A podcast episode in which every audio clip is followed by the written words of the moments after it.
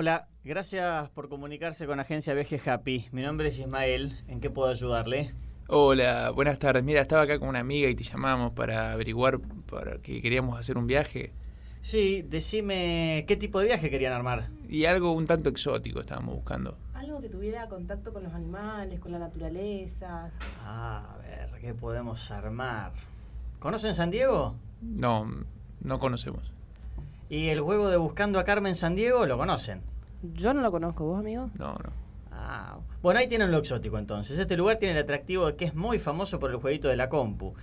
Eh, deben ser muy jóvenes, chicos, chiques, por eso no lo conocen. Mm, No entiendo. Eh, bueno, te sigo con lo de los, lo de los animales. Están bien porque los noto medio tranquilos del otro lado del teléfono. No, no logro seguirte, no, no sé si lográs entender qué estamos pidiendo, me parece. Te, cu- te cuento, lo de los animales. Querían animales ustedes. Claro, Bueno, no- los- eh, es San Diego. San Diego tiene uno de los mejores zoológicos. No, mira, a nosotros la onda de lo zoológico no nos cabe, no nos va, encierran a los animales, lucran con sus vidas. No, no es lo nuestro. No va por ese lado, algo más natural. Quieren eh, estar en contacto con los animales. Tal cual. Eh, bueno, pero mira que este zoológico tiene una función que sale un domador con un tigre que lo tuvieron cagado de hambre por una semana y el tigre sale como loco, está mortal, te cagás de No, risa, ¿eh? no, Qué espanto. No, ¿cómo no? Qué espanto. No, no. ¿Qué ¿quién dice? es este? ¿Qué dice este loco? Este amigo tuyo. Me, me lo pasó una amiga. Pero eh, no va ese. Bueno, eh, no sé, y si nos vamos para Canadá, A, a ver, ¿qué tenés para ofrecernos? mira, Canadá tiene bosque. Y ahí lo más experimental para entrar en contacto con la naturaleza, te damos un rifle, matás un oso y podés hacer la gran Leo DiCaprio en el Renacido. Usás la piel para abrigar, te gusta mucho esa atracción, está cara, ¿eh?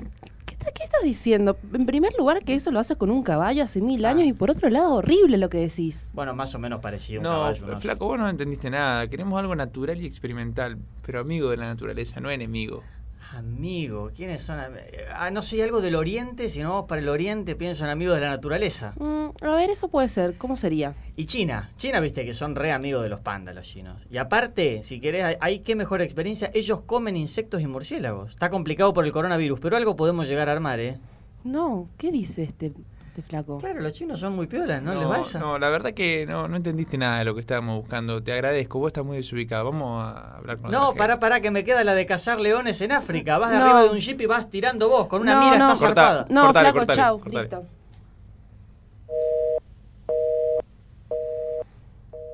Qué tipo complicado este, che, te digo, la verdad, un desastre. Mal, boludo. La verdad que me desalineó todos los chakras con las cosas que me dijo. Tal cual, a mí también. Eh, aparte, ¿sabes qué pasa, Ceci? ¿Qué, amigo? Este flaco no se dio cuenta ¿De qué? de que el mundo está más hippie.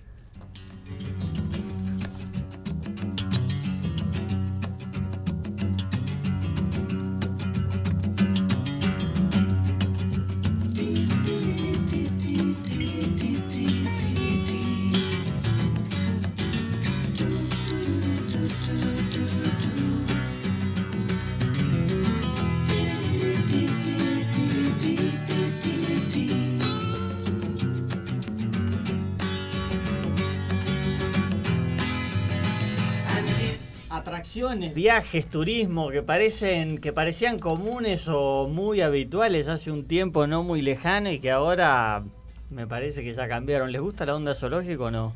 No, no para nada. Yo cuando era chica fui con la escuela, ponele, pero después de grande como que me genera mucha resistencia. Yo no puedo creer que sigan existiendo. Primero que nada, celebro que no hayan Muchos Rosario. cerraron, ¿no? Muchos cerraron. Yo me acuerdo de haber sido muy chico, de, de que la escuela tenía programado para el tercer grado un viaje al zoológico de Luján. Siempre. Que salía todos los sábados en Canal 9 con que tenía pedido de clausura, de cierre, porque era una vergüenza como tenían los animales. Claro. Y me acuerdo de haber ido todo nene chinchudo y, y decirle a mi compañerito, acá los drogan a los animales. y un amigo me manda al frente y dice, profe, refiriéndose al, al coordinador del parque, le dice, dice que los drogan él. Está hablando de drogas, trajo y el profe dijo, pasame un poco. Pero es verdad que los zoológicos ya no son el atractivo. O sea, es como decimos, muchos han cerrado y ya no va ese estilo de, de atracción turística, ¿viste? Lo mismo pasa con el circo, digamos, que fue mutando. Ya, creo que incluso eso creo que está prohibido tener animales. Eso está prohibido. Acá Rosario lo había prohibido, pero siempre como que había alguien, no quiero decir el nombre de un reconocido veterinario de la ciudad Siempre porque no sé uno. si es así, pero había uno que siempre hacía como un palanca para que puedan seguir viniendo esos espectáculos que, bueno, lucraban con el sufrimiento de los animales. Ah, Claro. Ahora quedaron, bueno, todo, todo lo que es circo, bueno, tiene mucho que ver más con, eh, bueno, viste que se mantiene el espectáculo de las motos, esa, eh, está todo lo que tiene que ver, no sé, la movida de malabares, eh, la parte de los contorsionistas, nunca me sale la palabra, que de eso algo vamos a tener hoy también en el programa. Claro, es como más una performance artística, por supuesto, pero sin lucrar con, claro, la vida de los animales, que es terrible, ¿no? Total. o el tema de los clowns, que también, son parte del espectáculo. Algo más artístico, más artístico de expresión humana y no poniendo a nadie ahí en el... Sometiendo. Sometiendo, tal cual. Bueno, pero... ¿Y, es agencias de viaje? ¿Llamarías a una agencia de viaje para armarlo o lo armas vos? Pues es otra también.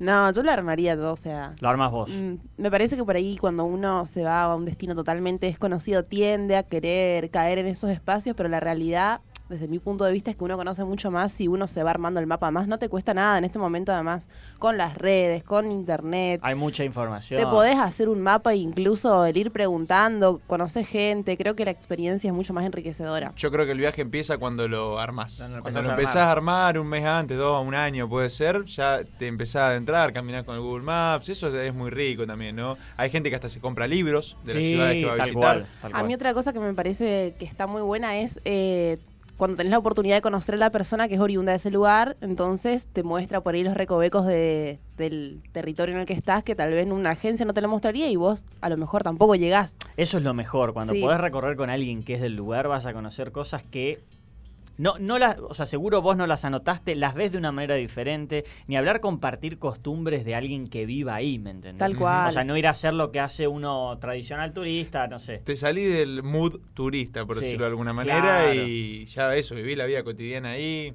Además también no estás tan ligado a una agenda, me parece que eso es el bajón de algunos viajes, decir, bueno, tenés cuatro cosas para hacer en el día, estás corriendo, dependés de otros y tal vez cada uno tiene sus tiempos y no te dan ganas de mm. estar ahí. Pero, por ejemplo, si te vas a Egipto, ponele, a conocer las pirámides. Bueno. Contratás un guía como para. Porque el idioma también claro. está ahí, ¿no? Yo creo que ahí sí es difícil meterse en la vida de un. De Tutankamón. De Tutankamón. no, no, pero ahí necesita alguien que te tire data histórica. Además, también yo creo que incluso los lugares más turísticos y más reconocidos son los que nos interesaría recorrer también, así que tal vez no sería tan catastrófico eh, eso, pagar a alguien para que te haga guía.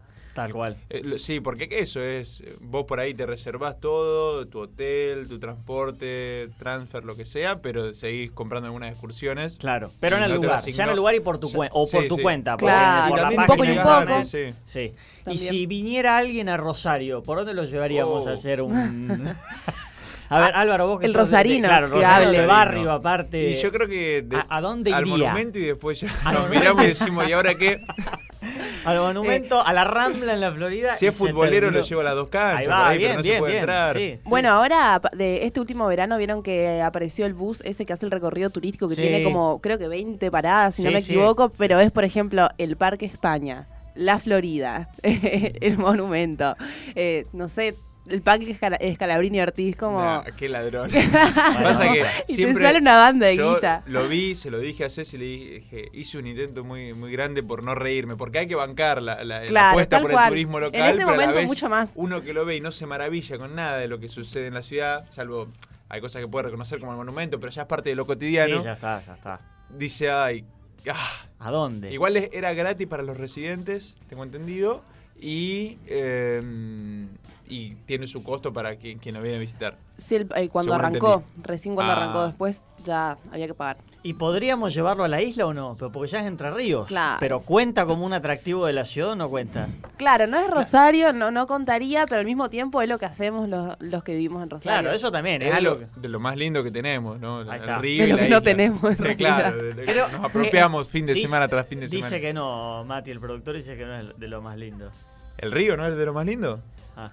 Eh, pero bueno, pero es verdad que eso es turismo también, o sea, hacer lo que hace el, claro. el, que vive ahí, en esa ciudad. Tal cual, tal cual. Porque aparte, así vayas al pueblo más recóndito, te aseguro que hay algo, no sé, un atractivo que no pensaste, pero una actividad que hace la persona que ahí y que te lleve a compartirla con vos, bueno, quizás ya es algo mucho más, eh, no sé, experimental que que vos haber agarrado o leído que ibas, a dónde ibas a ir, no sé, en Casilda. Claro. tampoco hay muchos lugares para hacer mucho. O haber visto todas las fotos e ir solamente a corroborar que así era. O sea, como que la onda es ir y maravillarse, encontrarse con cosas nuevas, sorprenderse. Me parece que un poco va, ese es el espíritu. Sí, ir a los lugares donde pasan cosas, digamos que es algo que se ve más en Buenos Aires, por ejemplo, que ah. hay tiene una historia riquísima Buenos Aires, sobre todo contemporánea, ¿no? En el siglo pasado, tantos escritores, músicos, pero también siguen pasando cosas ahí. Sigue Digamos, uno puede ir a bares donde me imagino que siguen pasando cosas. La verdad que no sé. Les quería preguntar, ¿ustedes se pagarían un all inclusive, por ejemplo?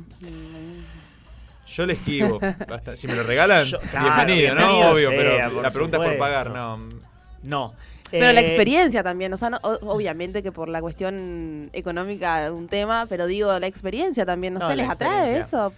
A ver, no solo por lo económico, sino si tuviese muchos días de vacaciones al año o estuviese desempleado o trabajando poco, una, semana rascándomela en Cancún o en esas que son solamente. Dame. Sí, olvidate, Nunca fui, pero si viene, dámelo. Y sí, ¿qué vas a hacer? No lo vas a agarrar, dámelo. Cuando ya viste todo, tengo otras prioridades antes, pero quizá cuando ya viste todo, ya conoces un montón y una, una semana escapada. una escapadita a la playa del Carmen. Por ejemplo, está, eh, esto es así, o una semana yendo a la isla a tirarte, mira, o sea, al césped, mirando, eh, mirando el río, mirando las lanchas, qué sé yo, o en Playa del Carmen. Y dámelo. O sea, dámelo. ¿Para qué te voy a decir que no? Sí, sí. Y sí, bueno, tal cual. Ese es otro tema de los viajes, cuando uno lo sobrecarga el itinerario y está de acá para allá. Tal cual. Gente que por ahí viaja a Europa, está 3, 4 días en cada ciudad y es subirse a un tren cada tres días, un avión, eso desgasta bastante. Importante con quién uno viaja también en ese caso, porque uno por ahí tal vez se encuentra con personas que tienen tu mood de viajero y otra gente que es totalmente lo opuesto y es un bajón. ¿Qué tema, qué tema el compañero o la compañera de viaje? ¿Qué tema? Tremendo. ¿Qué tema o no? Eh, me gustaría armar un listado de qué sí y qué no negocio para ir de viaje con un compañero o una compañera. Mm. Eh, ¿Y el, nivel de actividad, por ejemplo? Ahí está, si es intenso. ¿A qué hora se levanta? Eh, abrimos en el arroba el mundo está más hippie en Instagram. A ver, ¿qué, eh, o sea, cómo lo ponemos? ¿Qué, qué, ¿Con qué negociás viajar y con qué no para elegir a tu compañero de viaje? Claro. Tal cual. bueno, en Instagram, como dice mi compañero, el mundo está más hippie, pueden buscarnos, abrimos una cajita de preguntas, así que bueno, esperamos su participación, o sea, nunca no la esperamos, pero hoy hoy más que nunca. Hoy más que nunca. Súmense y cuéntenos. Mira, ya empezamos a eh, dijimos, la intensidad. Si le gusta hacer mucho o no. El rango horario, digamos, porque yo nunca me lo puse a pensar cuál sería el mío. Pero hay gente que te dice, yo me quiero levantar a las 10 de la mañana y volver a las 8 de la noche. Y está el que quiere ir a hacer todas las actividades de mañana y el que quiere ir de reviente, o sea, o no de reviente, un pero poco y un poco. Pero quiere más noche, claro. O también, ¿qué tan flexible sos con las comodidades, por ejemplo? Eso para mí es un tema porque tal vez uno va a querer ir más gasolero y otra persona que, no sé, no negocia compartir el baño, la habitación y... Che, estamos armando viaje en carpa. No, pará. Yo claro, viste. Y con aire acondicionado. Y para ahí se negocia un hostel. Ahí yo te negocio un hay hostel. Una, ya hay una. A ver, ah, ya tenemos, ahí están llegando respuestas. Aprovecho, ¿no? Para mandarle saludos a mi amigo Lucas que me estaba contactando, estaba jugando al fútbol, así que le decíamos toda la suerte ¿Viajarías con Lucas o no? Sí, sí, viajaría. He viajado a lo largo de la escuela. Ahí va, ya es compañero de viaje testeado. Sí, testeado y probado, claramente. Eh, si no se baña tu compañero o compañera de viaje, ¿qué haces? Y distinta carpa o distinta Ahí va, bien, perfecto. Ya tenés que pensar en dos carpas o dos habitaciones. Va, la higiene, la higiene personal lo podés poner como otro, como otro punto de como otro punto para elegir a tu compañero o compañera. Eh, ¿Cuántos más? Podés, no sé, eh, si es muy religioso y tiene, una rutina de rezo todos los días, por ejemplo, ¿te molestaría, no? Que haga la suya. No, no me molestaría que haga la suya, pero nada, tal vez muy fuerte, pero probablemente no, no, no sé, por lo menos de mi círculo no no, no conoces. No conozco. Pero iría, si alguien te dice, mira, yo, yo voy soy del Islam y toda la... Ah, no, sí, regio. de hecho, me, me reinteresaría por conocer si algo así como tal vez muy diferente a lo que yo conozco, llegué a conocer en algún momento. Ahí va, ahí va, es experiencia, es conocimiento también. Muchas cosas para elegir o pocas, depende, como ah, sea. Acá tengo el mensaje, dice, de base que permita que cada una se corte a hacer la suya. Y es buena ese, porque es verdad, esa es posta, porque hay muchas veces. Pesado. Que dice, no, no, yo voy a donde vos. hagamos las cosas. O, vayamos a tal lado, dale. Es como, claro. anda vos. Sí, sí, sí, ahí va. Que sea, que tenga alguna dieta estricta, por ejemplo, hoy, bueno, puedo pensar en alguien vegetariano, en alguien vegano. ¿Eh? Te, te, te, suma el viaje, te resta, ¿no? Yo pienso que tal vez esas cosas, o sea, a ver, como molestar no me molesta, no me va a molestar que comas otra cosa o qué sé yo, pero la realidad es que uno la cumpea más cuando tiene alguien que es más parecido a vos. Comete una tira, de joder, entre, las dos, entre los dos, va a venir, no sé, y, y, como que va fluyendo de alguna manera, qué sé yo, pero bueno, esas cosas uno las conoce haciéndolas nada más. Para mí, puede tener un mejor amigo, una mejor amiga y capaz que en el viaje es una verga. Claro. Sí, de una. Yo creo que también el tema del dinero, de cómo uno administra el dinero, ah, porque que, implica todo lo que mencionamos antes, implica alojamiento, implica traslado, implica almuerzo, cena. Es como que alguien que se la está delirando todo el tiempo y a veces vos decís, pará, mono, ya nos sentamos en un restaurante ayer, vos querés volver a comer, pará, hoy vamos a hacer un arrocito en la olla. Está es de choque eso, porque si el otro tiene plata para pagárselo, y bueno, le puede decir que no. Sí, eso es verdad. Ahí empiezan las tensiones. Él o la que no cocina nunca. O sea, es esto, ¿me entendés? Nunca cocina. Te dicen, no, se almuerza fuera el mediodía, a la noche, merendamos, busca O sea, y alquilaste una casa y no usaste la cocina en todo el viaje o el departamento que hayas alquilado. Esa es otra también. Arroba el mundo está más hippie. Estamos charlando con todos y todas ustedes.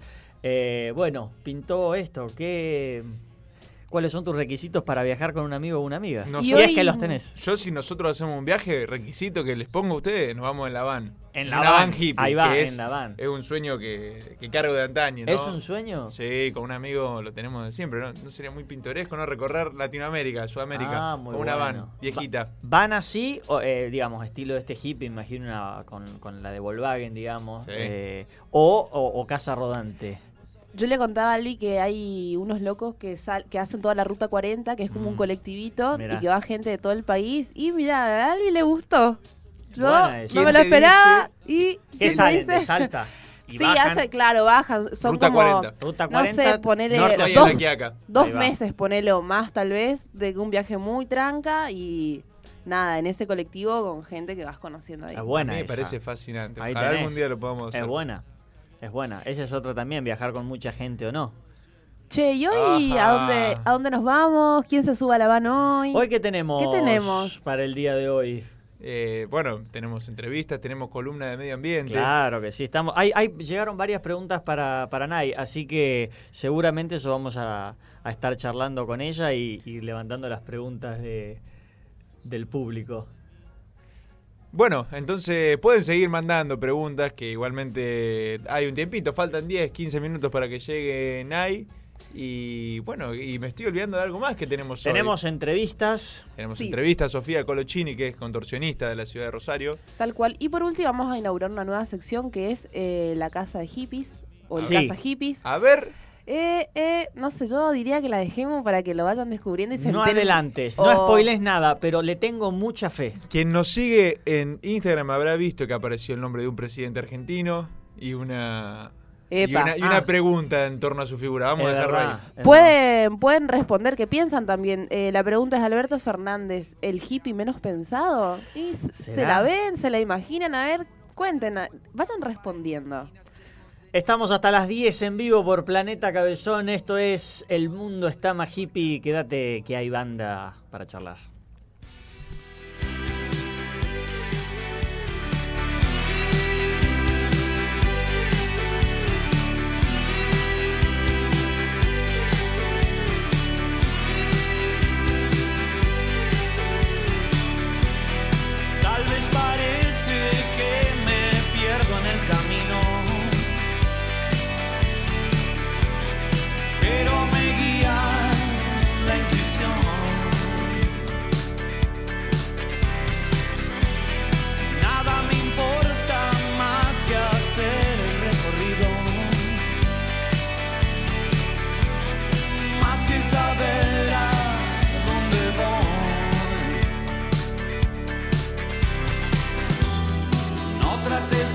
persuadirme, voy a seguir.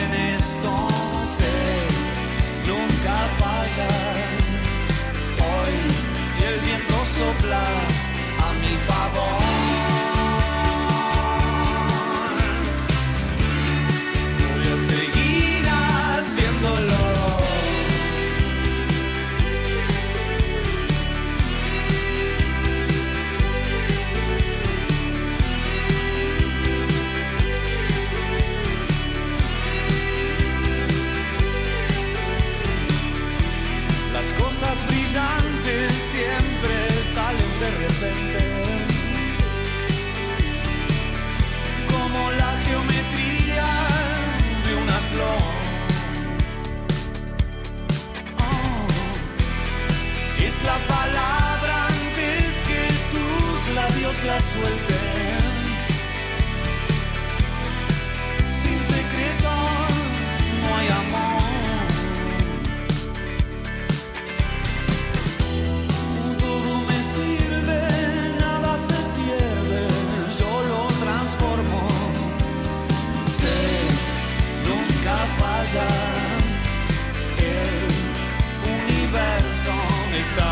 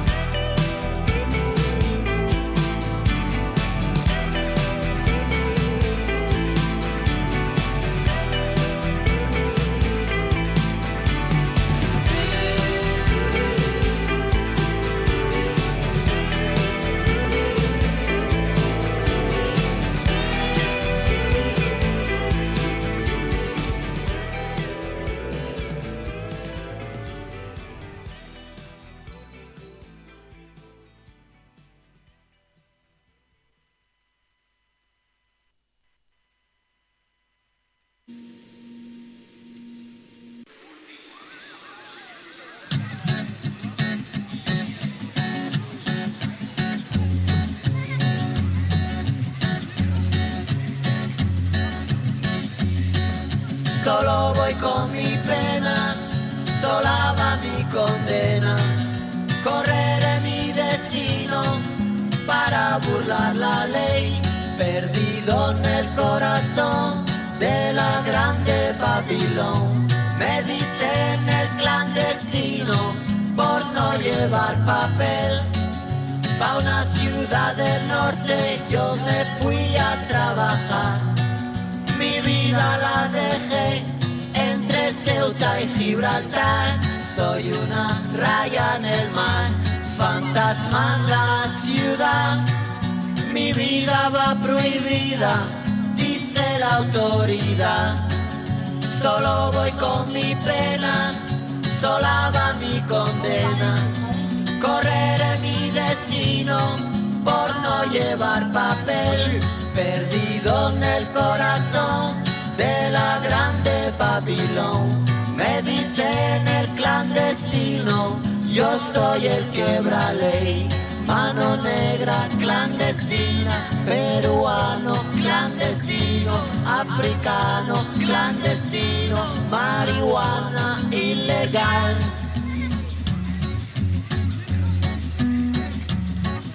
Solo voy con mi pena, sola va mi condena.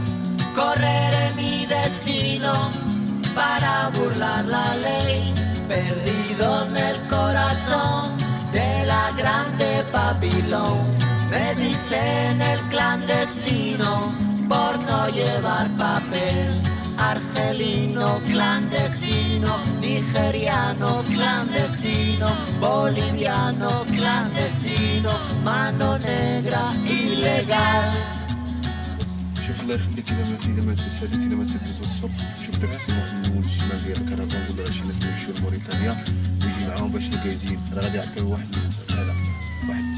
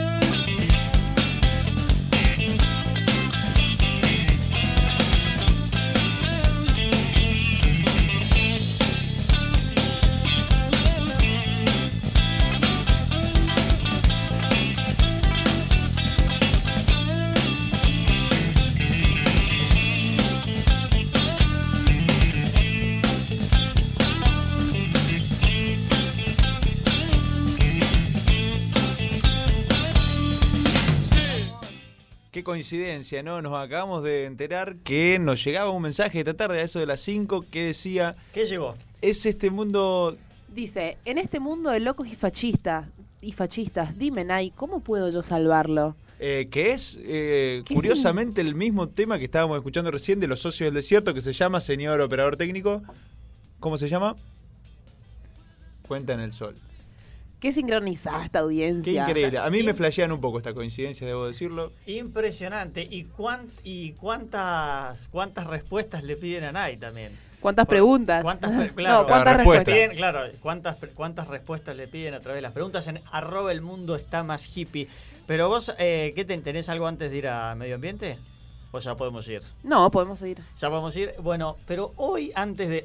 Uy, se, me, se me fue la voz. Hoy antes de, de saludar a Nay, eh, una sorpresa para Álvaro. Mira, porque hoy a Nay la vamos a presentar así. Eligió sonido propio para venir a charlar al mundo está más hippie. Una deuda pendiente de la democracia, eso, como solemos hablar con el tema ambiental. Esto también es una deuda pendiente del mundo está más hippie. Cumplió con vos. Muy bien. Con vos. ¿Qué es lo que estamos escuchando? A ver. No eso no salió al aire, ¿no? El, el operador no, pero yo digo, ¿qué estamos escuchando? Que nos lo conteste Nay directamente. Ah, Creo que ya perfecto. está del otro lado, a ver. Y le vamos a preguntar también. Hola chicos, ¿me escuchan? Sí, ¿cómo Hola? Nay, ¿cómo te va? Bien, todo en orden. A- Álvaro, que, que es acá el que me metió presión, me Ahí estoy escuchando medio lejos. Acá, ahí estamos bien. Nosotros también te escuchamos mejor. un poquito lejos. ¿Me escuchan lejos? Habrá A que. ver, ¿eh? a ver ahí. No sé, a ver, ahí me escuchan. Ahí. Noso- Nosotros te escuchamos bien. Fuerte y claro. Ahí se escucha. Yo a ust- a ustedes dos lo escucho, pero Álvaro, bueno, última me traducen. Hola, hola. Ahí se escucha bien. Bueno, puede ser la llamada. Eh, bueno, ser. Nay, nosotros te escuchamos. A ver, decíamos acá el tema elegido. ¿Cuál es? This must be the place, se llama, de Talking Head. Eh, yo, le, yo le decía, la primera pregunta que viene es ¿por qué lo elegiste? Es que en realidad yo le, me parece que es un tema que me transmite alegría, ¿no? Me dan ganas de bailar, así que por eso lo elegí. Te das cuenta que el mundo está cada vez más hippie, le transmite alegría y por eso lo elige, me encanta, es genial. Está bien que no sea una columna apocalíptica. Claro, claro. No hay que concientizar a través del miedo, me parece. No sé si coincidís, Nay. No hay, no hay que, ¿qué? No escuché. No hay- que concientizar a través del miedo. No hay que meterle miedo a la gente, sino que hay que tratar de, de generar otros hábitos, pero desde otro lugar. Partir de la Claro. información, de los conocimientos, tal cual. Pensamiento positivo, tal cual, tal cual, chicos. Bueno, ¿cómo estamos? ¿Todo bien? Estamos todo bien, sí, estamos listos para hablar de un tema que me parece que es medio controversial. ¿Ah, sí? ¿Hay controversia? Bueno, a ver, a- habrá que bancársela. ¿Qué tenemos para hoy? Yo hice la pregunta obligada antes de alguno era vegetariano, me respondieron que no. Sí, eh, de acá de la mesa no. De la mesa nadie. O sea, Maki, mi novia, no. sí es vegetariana, yo no... no... Una extensión de la mesa, Maki. Sí, una, extensión, una extensión más de la mesa, pero... eh, no, de la mesa no. Y del control tampoco. Mati y Agus tampoco, no. No sé Male de Planeta del otro lado, preguntale ahora a ver, a ver si sumamos una. Igualmente ayer hablaba... Perdón, Ajá, ah, sí. nada, que iba a comentar que ayer hablábamos de eso, de nuestro consumo de carne y todos coincidíamos en que somos bastante moderados con eso. O sea, no somos vegetarianos, pero tampoco consumimos carne todos los días. Muy bien, muy bien, cada uno como aporta. ¿no? Yo tampoco soy vegetariana, Ahí va. pero pero bueno, bueno, hoy vamos a hablar de la alimentación y el cambio climático, ¿no? Epa. Y la, la pregunta en realidad es, ¿el contenido de tu próxima comida puede hacer una diferencia en tu huella de carbono? O sea, Me en el impacto que en tu existencia tiene sobre el medio ambiente. Eso Y la respuesta es sí, es sí. Eso está, eso eh, tiene un impacto eh, posterior, digamos, tiene que ver con la producción de esos elementos, eh, alimentos que uno elige. Miren, es así. Antes que nada, brevemente, eh, para ponernos todos en página, ¿qué es el cambio climático? Porque in- influye directo. Eh, el- es la variación que va sufriendo el clima de la Tierra a lo largo del tiempo, ¿no? Por clima entendemos temperatura, intensidad de lluvia, frecuencia de la lluvia, nubosidad, etcétera. Y esas variaciones se dan por causas naturales, pero se dan muy, muy lentamente por causas naturales y por causas, por acción del hombre, que eh, se dan en una velocidad muchísimo más acelerada. ¿Por qué? Porque el hombre, con sus procesos productivos y generación de energía y demás, emite lo que llamamos gases de efecto invernadero, ¿no? Metano, dióxido de carbono, bueno, en fin. Y estos gases lo que hacen es retener la temperatura que sale de la atmósfera eh, y en consecuencia aumenta la temperatura de la Tierra. Por eso es que cada vez hace más calor. Bien, eh, entonces, eh, eh, bueno, eh, Sí, no, no, perdón, digo, qué tema no me merece el calor que, que se escucha mucho decir, sobre todo eh, en, en- en gente más grande que nosotros, que siempre te dice, che, estos calores no existían antes. Bueno, tal cual. Eso es lo que pasa, ¿no? Hay algunas zonas igual que se enfrían más y hay otras zonas que se calientan más, pero en, en, digamos en el balance general la Tierra está cada vez más caliente. O también esto de que tal vez eso en una estación que debería ser frío hace calor y viceversa. Exacto. Bueno, ¿y, y qué pasa? ¿Cómo se relaciona esto con la comida? Eh, el, el- el impacto que tiene, digamos, la actividad humana en el medio ambiente se mide mucho por la cantidad de estos gases de efecto invernadero que emitimos. Y la producción de nuestros alimentos, desde que los criamos, cultivamos, lo que fuese, hasta que llegan a nuestra mesa, es el responsable del 25% de la emisión de esos gases de efecto invernadero. Una bocha, ¿no? Un cuarto de los gases vienen de los alimentos nuestros. Tan solo de la producción. De todo, desde que producimos hasta que lo cocinamos en la casa, o sea, esto incluye todo, incluye desde que tengo que desmontar quizás un terreno que hoy es un bosque para poder cultivar algo, eh, desde que tengo que aplicar los fertilizantes para que ese algo crezca, desde que tengo que alimentar animales, desde que tengo que procesar esos cultivos o esos animales para después empacarlos, transportarlos hasta el supermercado, que nosotros vayamos, los agarremos y los cocinemos en nuestra casa. Todo eso, el 25%. Clarísimo. De hecho, ese 25% eh, está muy, muy, muy, muy, muy ocupado por el transporte, ¿no? Por las emisiones que se generan durante el transporte de esos alimentos.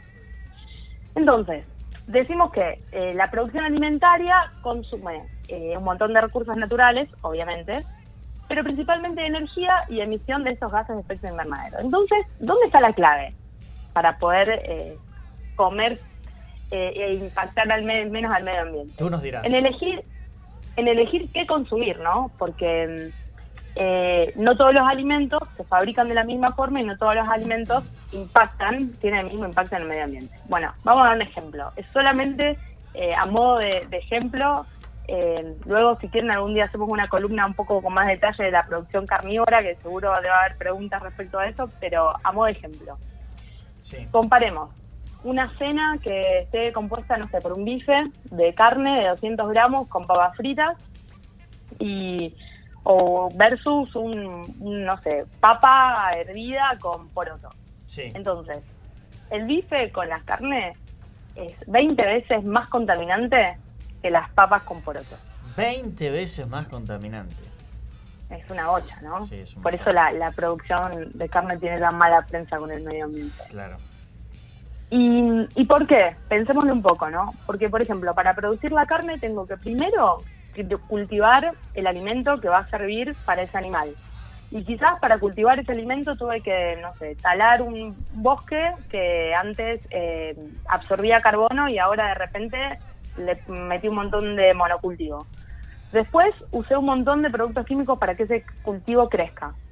Luego, una vez que tengo el cultivo, lo tengo que cosechar y procesarlo. Luego, transportarlo hasta donde está el animal que se lo va a comer luego el, animal se lo come y en el caso, por ejemplo, de las vacas, eh, cuando lo procesa ese cultivo, genera emisiones de por sí, porque los eructos de las vacas, por ejemplo, los pedos de las vacas, eh, generan metano, que son gases de efecto invernadero. Luego, una vaca, bueno, listo, se comió todo el alimento, está lista para hacer comida, hay que llevarla al frigorífico. Eh, en ese frigorífico hay que procesarla nuevamente, porque eh, los cortes de carne de algún lado salen. Luego hay que envasarlos, luego hay que transportarlos hasta que llegan a, no sé, el supermercado, por ejemplo, siempre manteniendo la cadena de frío, o sea, consumiendo más energía, hasta que nosotros vamos, la compramos y la cocinamos en nuestra casa. O sea, una bocha de energía consumida y de recursos gastados a lo largo de todo ese proceso. Versus Acuérdense, la cena era por y papa. Ajá. Y papa hervida. claro. Exacto. Eso, ponele que lo cultivo en algún campo, que ponele también lo deforesté para criar, para cultivar, ¿no? Pero luego de que creció, eh, lo llevo a algún lugar donde lo voy a procesar, luego lo envaso, luego lo transporto, llega al supermercado, lo compramos, lo cocinamos y listo. Parece mucho más corta la cadena. Sí. Por tanto, hay muchas menos emisiones en el proceso. Total. ¿Me explico hasta ahí? Sí, sí, se entiende. Pienso también hay Perdón, eh, no sé si te estoy interrumpiendo. No, no, dale, dale. No, pienso también en esto del consumo, por ejemplo, con las frutas y las verduras, de comer lo que es de estación o fuera de estación. Yo siento que eso también intuyo que, que genera un impacto porque, por bueno, por todo el proceso que tiene que tener para poder comer, no sé, eh, fuera de estación un producto, bueno, que es de otra estación, valga la redundancia.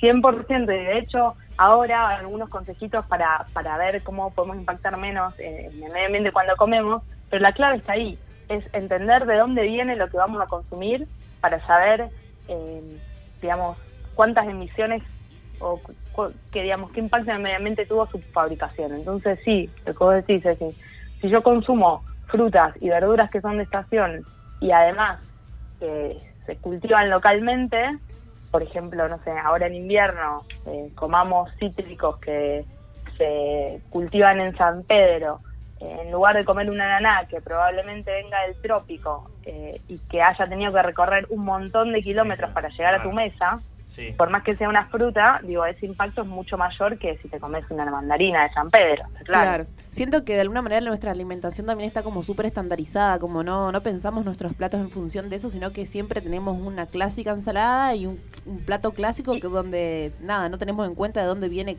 cada uno de estos alimentos que elegimos, ¿no? Tal cual, y tampoco eh, estamos acostumbrados ni siquiera a pensar eso, che, esto me lo estoy comiendo ahora, en esta época del año y eso crece en esta época del año. Digo, es el mejor momento para comérmela o esa fruta hace, no sé, cinco meses que, o con suerte, un año que está en, en, una, en un refrigerador madurándose porque la cortaron verde. Ni siquiera la propiedad nutricional es la misma. Claro. Sí, directamente no lo pensamos de ahí. Y muchas veces, sobre todo con la comida, al ser también como un impulso del cuerpo, a veces ni pensás tampoco. O sea, decís, che, tengo hambre y quiero saciar el Tengo hambre. antojo, claro, ganas de comer. O hay. antojos, Claro. una. También pienso en, eh, bueno, en todas las cosas envasadas que hay que ponerle en un momento, me acuerdo una foto que daba vuelta de, no sé, eh, unas rodajas de mandarina en una bandejita que se vendía en un supermercado. Es como, ¿qué es eso? Tal cual, Fuertísimo. sí, está realineada, porque el, o- otro de las, de las cuestiones es, es eso, tipo, consuman cosas que no tengan tanto packaging. Claro. Eh, claro. Porque además de la emisión que, gen- que gena- genera, digamos, producir ese alimento, le sumás más emisiones si pensás en la producción del packaging. Entonces, ¿para qué vas a agregarle plástico justamente a una mandarina, no? Me acuerdo que hace un año o dos, Dual le había salido a proponer, como una reducción de, de la inflación o como solución a la inflación, vender cosas a granel en los supermercados. Y yo pienso, más allá de lo del tema eh, económico, sino también en eso, en, en para reducir la emisión de plásticos, pensar en, en que un montón de cosas se podrían vender y uno las podría, como una tanta- dietética que uno la- las mete en una bolsita, las pesa en el momento y las cierra. Claro. Quizá habrá cosas Sí. que la bromatología no permite, pero sería mucho más... Sí. Reduciría emisiones, Después, sin por ejemplo, duda. el tema del consumo de carne. Nadie dice que hay que volverse vegetariano, sino ya con re- reducir el consumo de carne y, y el consumo de productos procesados, eh, no sé, si comes tres veces a la semana con que lo bajes a uno ya es un montón. Cambiar, el, cambiar eh, abrir, hablábamos eh, ayer con, con Ceci, con Álvaro, hablábamos de esto, o sea, de eh, abrir el abanico de posibilidades, o sea, que no sea solamente carne, digamos, que tengas otras posibilidades también. Y cómo es una cuestión de, de educación, porque nosotros eh, traíamos nuestro ejemplo de que el año pasado justo fuimos a una nutricionista, cada uno por su parte, y a partir de ahí incorporamos un montón de alimentos como las legumbres, por ejemplo, que tal vez en los 24 años de mi vida anteriores no, no las consumía. Entonces digo, es una cuestión de educación, es una cuestión también un poco cultural, creo, De información también, acceso a la información para una alimentación más sana. tal cual. Es, es impo- es- sí, tiene mucho que ver con la información. Eh, no sé, a- cuando preparaba la columna estaba leyendo de que en Europa estaban hablando de empezar a hacer una etiqueta que te diga, por ejemplo, eh, no sé, la cantidad, eso, qué impacto de emisiones o qué impacto ambiental tiene el alimento que estás consumiendo. Y, mm, y después hablaban de, de si realmente la gente lo iba a ver, si algo iba a influenciar en el consumo de la gente. Y mm, el resultado era que por lo menos estaba. Y había gente Claro. que seguramente curioseaba y ante la elección de uno u otro capaz que elegía el que, el que tenía menos impacto, ¿no? Es Porque que- Está bueno, el acceso a la información es re necesario para tomar decisiones. Curiosamente también hablábamos de eso ayer, creo que este jueves se va a tratar en, en el Senado o en la Cámara de Diputados, no recuerdo ahora, la ley de etiquetado frontal, que es justamente eso, poner etiquetas bien grandes que marquen si este producto es alto en azúcares, alto en grasas, alto en demás. Sí. Y, y también con los chicos decíamos, como, bueno, pero no vamos a dejar de comer eso. No, pero por lo menos tener acceso a la información. El objetivo de reducir el consumo de tabaco no fue erradicarlo, o con el tema del alcohol. consciente. Es que vos seas consciente de lo que estás consumiendo y las consecuencias que tiene para tu cuerpo. Después, para que la persona pueda elegir. No, y lo de la información también yo creo que es clave porque digo, muchas veces nos compramos un queso crema light y pensamos que es mucho más sano que comprar el otro y la verdad que mucha diferencia no hay. Te y son cosas que están en el sentido común. Sí. O te dicen viajo, bajo en sodio, qué sé yo, pero capaz que es mucho más eh, perjudicial en, en tantas otras cosas. Y lo del etiquetado de los alimentos también es una ley que estaba ahí medio medio en veremos, pero me parece que la bajaron, todavía no, no, no lograron. Pero esta, eh, lo que vos comentabas recién tiene que ver más que nada con el impacto ambiental, no solamente con qué contienen esos alimentos, ¿no? Claro, es solamente la huella de carbono que deja Claro. el alimento. Claro. Y, de- y después otra cosa que me parece muy importante mencionar, eh, otro, o- digamos que no es menor, es, es más allá de, digamos, el recurso, es no desperdiciar alimentos, chicos, porque todos los alimentos que tiramos, no solo hemos gastado un montón de emisiones y de recursos en producirlos, sino que además estamos generando un residuo. Entonces es un balance negativo por todos lados. Me acuerdo de los containers de acá de Rosario que tenían la consigna, la comida no se tira. Claro. Digamos, apuntando a, a eso, a no desperdiciarla y a, y a comerla. No entendí. Dice Álvaro que en un momento los containers de Rosario tenían una consigna que decía la comida no se tira. De una. El 17% de la producción total de alimentos en el mundo fue parar a la basura. Miren ese número con la gente muriéndose de hambre que hay en este mundo, ¿no? Impresionante. Sí. Sí, es ridículo por ahí en hoteles, cruceros, que se desperdicia una cantidad de comida por día, pero eh, restaurantes también. Sí, sí. Sí, tal cual. Bueno, y después por último, el último tip que tengo para decirles es que traten de consumir productos orgánicos. Esto es algo que quizás es un poquito eh, difícil de garantizar que la fuente efectivamente sea orgánico, pero la ventaja de consumir orgánico es que se supone que durante todo el proceso no se usan pesticidas, ni agroquímicos, ni otros químicos que contaminan no solo la tierra y el alimento en sí, sino que además también tienen un impacto en estas emisiones de gases de efecto invernadero. Entonces, bueno, eh, si no si no los usamos eh, emitiríamos menos, ¿no? El alimento tendría menos emisiones. Y también eh, fomentás el consumo local de tal vez productores que no están dentro de una cadena de producción tan grande. O sea, me parece que tiene su lado bueno por, por diferentes aristas. Están las ventas de, de los bolsones orgánicos acá. Sí, en la ciudad los, bolsones agroecológicos, sí y hay un cordón de frutas y verduras eh, que en una época la municipalidad tenía una iniciativa que estaba muy buena, la verdad que no sé si sigue vigente, eh, que era fomentar como eh, canje huertas.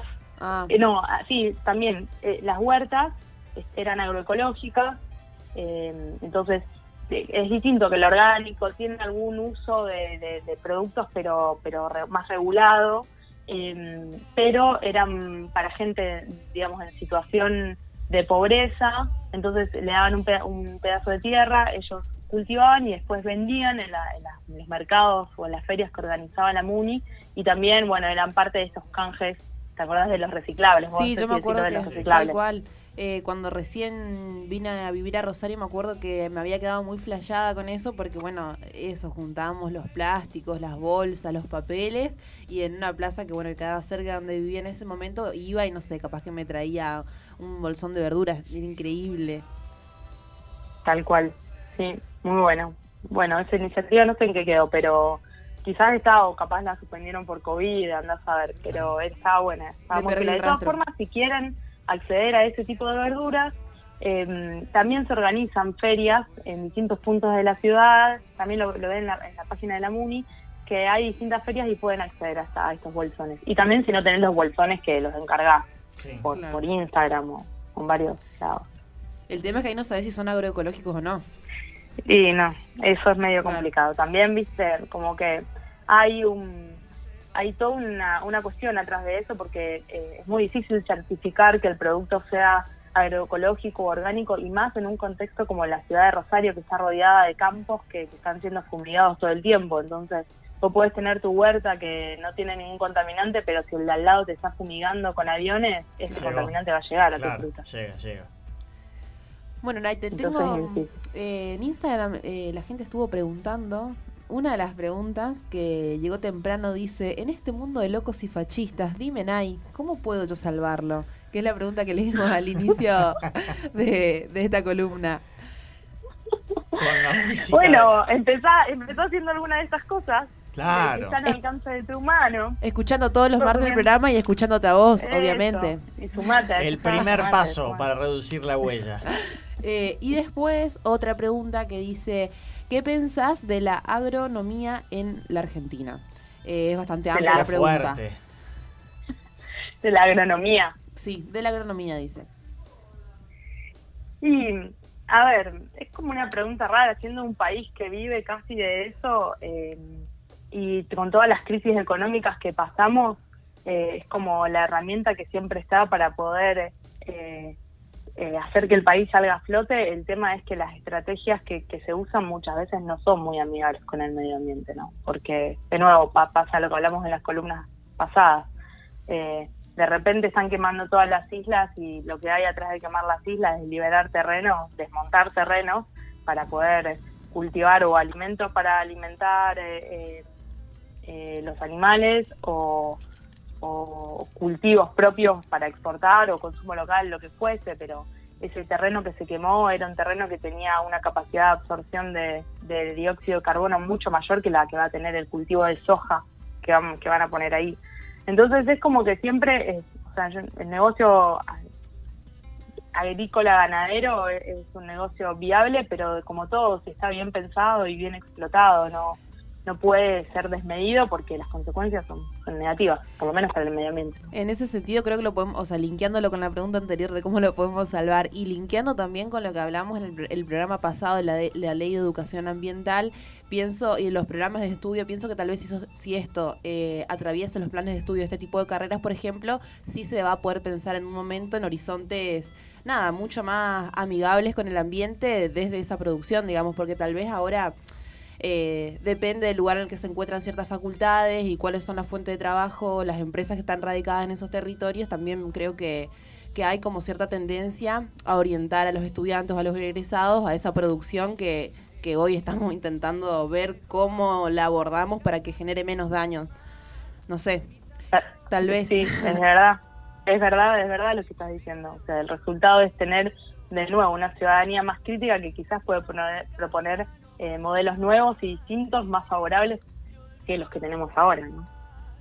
Información, información para ser más conscientes, información para colaborar entre todos y todas. Nay, gracias por una nueva columna con muchísima información. Te digo que sos la columna mejor valorada, podríamos decir.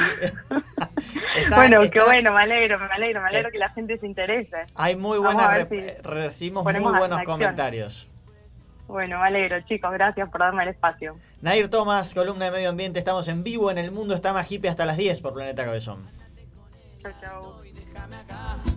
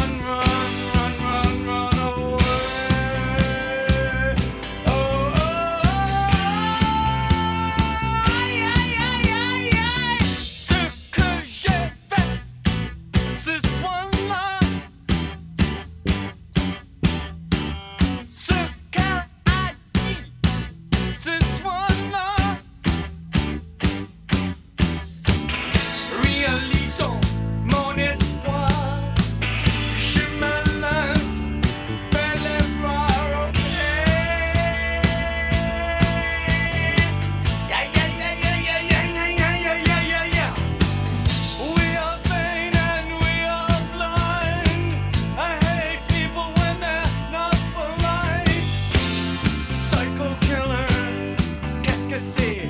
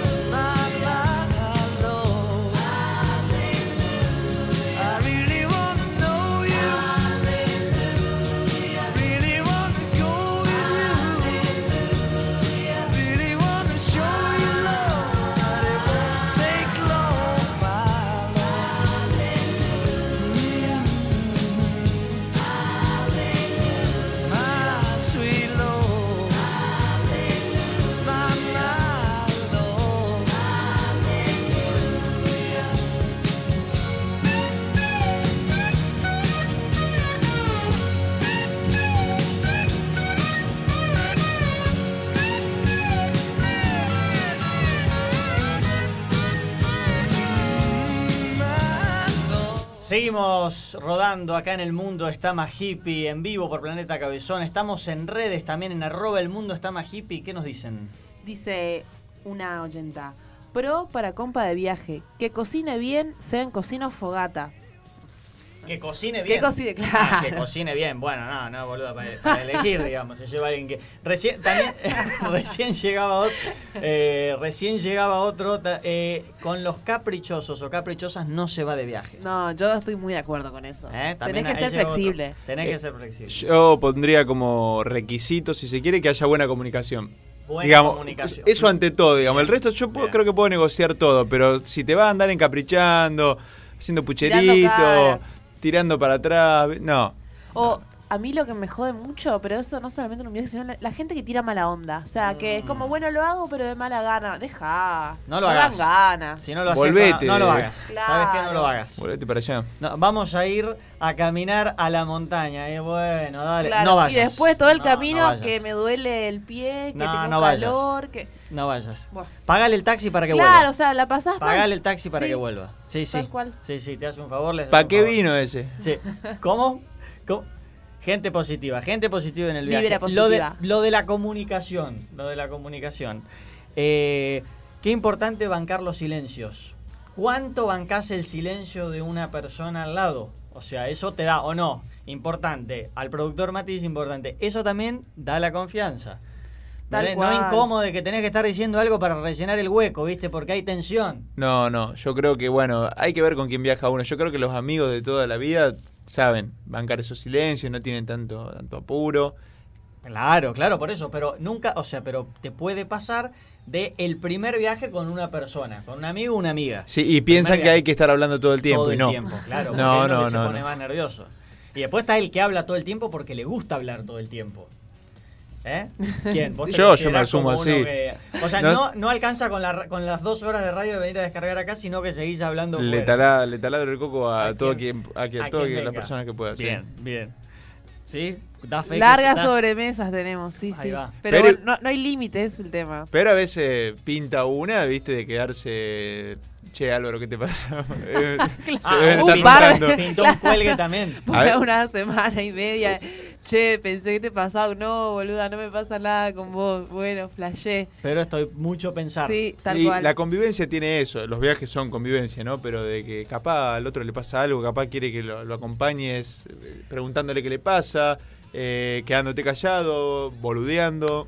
O también con el tema de la comunicación, eh, sumo eso de tener la libertad de poder decirle a la persona, che, esto me está molestando, porque yo asumo, bueno, por lo menos nuestra convivencia, nuestro viaje de la vida que hacemos con Álvaro, eh, cuando pasan cosas así, yo no me hago cargo porque sé que si es conmigo me lo va a decir. Entonces, como que ya descanso en eso y si pasa eso, bueno, en un momento tal vez sí me preocupo y digo, bueno, ¿qué onda? Pero no, no lo tomo como una cuestión personal. Pasa que hemos eh, sedimentado nuestra, nuestra amistad sobre mucha confianza. Muy Se bien, fue muy gestando importante. sobre eso. Entonces, cuando vos ya tenés tanta confianza de saber que el otro, si tiene algún problema, te lo va a decir, Tal cual. Vos sabés que yo me estoy llevando muchísimo material para escribir. En algún momento voy a escribir, pero, o sea, ¿qué se Voy a imaginar una escena y voy a recrear una escena en el departamento. Voy a pensar en alguna situación cotidiana y voy a ver qué diría cada uno. Y después te me dirán si fue acertado o no. Podés mirarte las historias de Álvaro que tiene, eh, eh, armó como una especie de sitcom donde hay un poquito de material que tal vez te Bien, ayuda. claro, porque nuestro señor productor también es parte de la sitcom. Claro, es un personaje principal, protagónico. Vaya a mirarla entonces. Voy a mirarla para, para sacar material. Eh, estamos charlando en el mundo está más hippie de, de los viajes y está del otro lado Sofi Colochini, que es artista de circo, es contorsionista de la ciudad de Rosario y está del otro lado para charlar un rato con nosotros. Hola Sofi, ¿cómo estás? Hola, ¿qué tal? Buenas noches. Buenas noches, bienvenida al, a El Mundo está más hippie. Gracias por, por dedicarnos unos minutos. Gracias a ustedes ahí, a todo el equipo por, por la entrevista de hoy y el espacio. Me engancharon acá tomando mate a las nueve de la noche. ¿Va mate ya a las nueve? Bien, ¿todavía la cena no? No, no, no estoy ahí como medio pasada hoy día.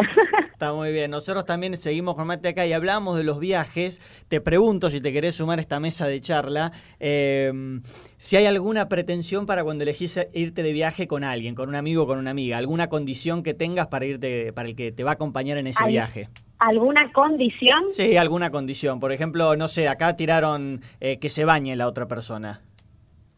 Y fundamental que se bañe y fundamental, para mí es muy importante compartir eh, la alimentación para viajar un bien, poco. Bien, me gusta, surgió la alimentación. Hoy hablamos aparte hace un ratito de toda la alimentación con, con Nay Thomas, que es este nuestra columnista de medio ambiente, y hoy la alimentación es importante también. Se escucha un poquito, como un poquito quebrado, lejos, ¿puede ser? A ver ahí si me escuchás mejor. A ver si ahí puede ser. Bueno, sí, la alimentación fundamental hoy para el viaje también, ¿eh? Y las ganas, las ganas de, de viajar también, fundamentalmente. Siempre. Que coinciden en eso. Tal cual. Aparte te vas de viaje no te importa nada. Y aparte tener pretensiones y una vez que estás viajando todo puede cambiar. ¿Cuántas veces te vas de viaje con una persona y de repente cambias el rumbo? Sí, sí. Chau la expectativa, ir con baja expectativa siempre. y, estar dispuesto al cambio y a que sea volátil el viaje y que, y a sorprenderse, qué sé yo. Que pase lo que tenga que pasar. eh, Sofi, soy Fede, estoy acá con Álvaro y con Ceci, vamos a charlar un ratito. ¿Qué es ser artista de circo? ¿Qué es ser artista de circo?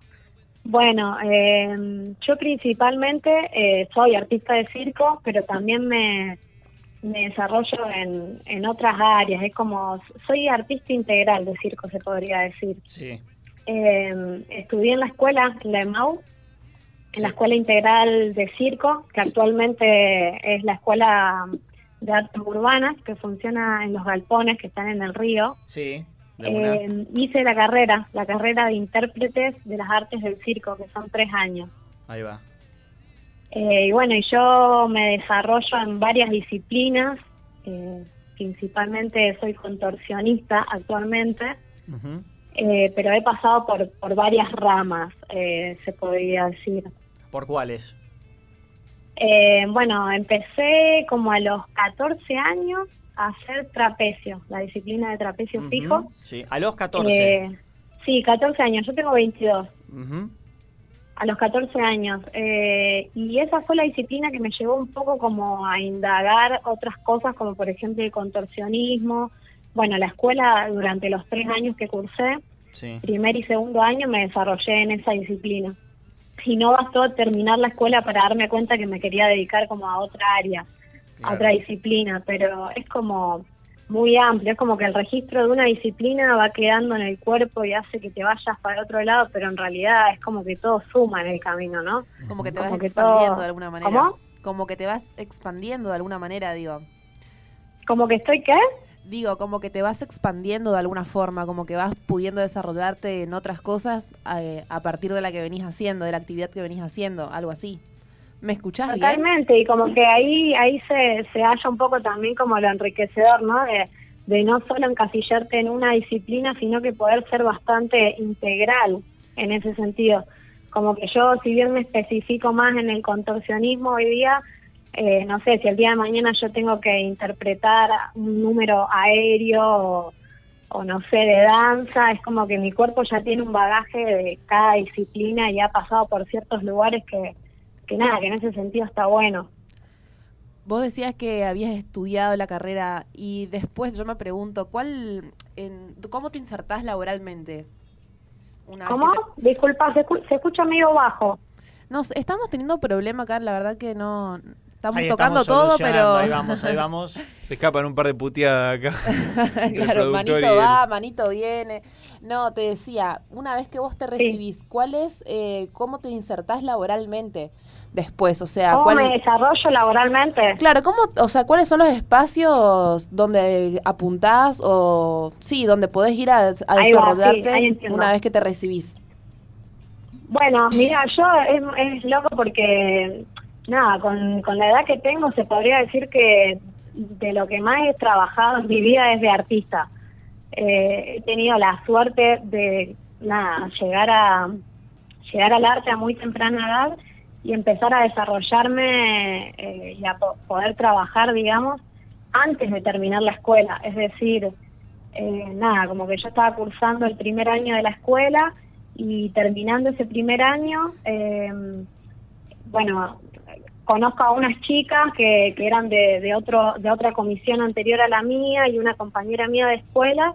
Y en un verano, por ejemplo, el, el verano del 2018, nos conocimos y en Uruguay, en un viaje a Uruguay, una temporada, y de la necesidad de, tener que trabajar estando de viaje y demás, eh, nada, como que a poco se fue formando una compañía que actualmente es con la que con la que trabajo en la calle, hacemos espectáculos callejeros, somos cuatro mujeres, se llama Mano de Obra Barata la compañía. Bien, ¿están en Instagram? Sí, estamos en, estamos en Instagram y, y las chicas también, digamos, han, han pasado por la escuela, es decir, como que la escuela de alguna forma acunó a esas personas y como que también una de las misiones, no sé, de la formación un poco es como que todas las personas se junten y que más allá de las cosas que uno hace en la escuela eh, salgan este tipo de, vínculos y conexiones. Claro. Claro, como pasa en muchas universidades o facultades artísticas que terminan formando grupos humanos que después se terminan desarrollando más adelante.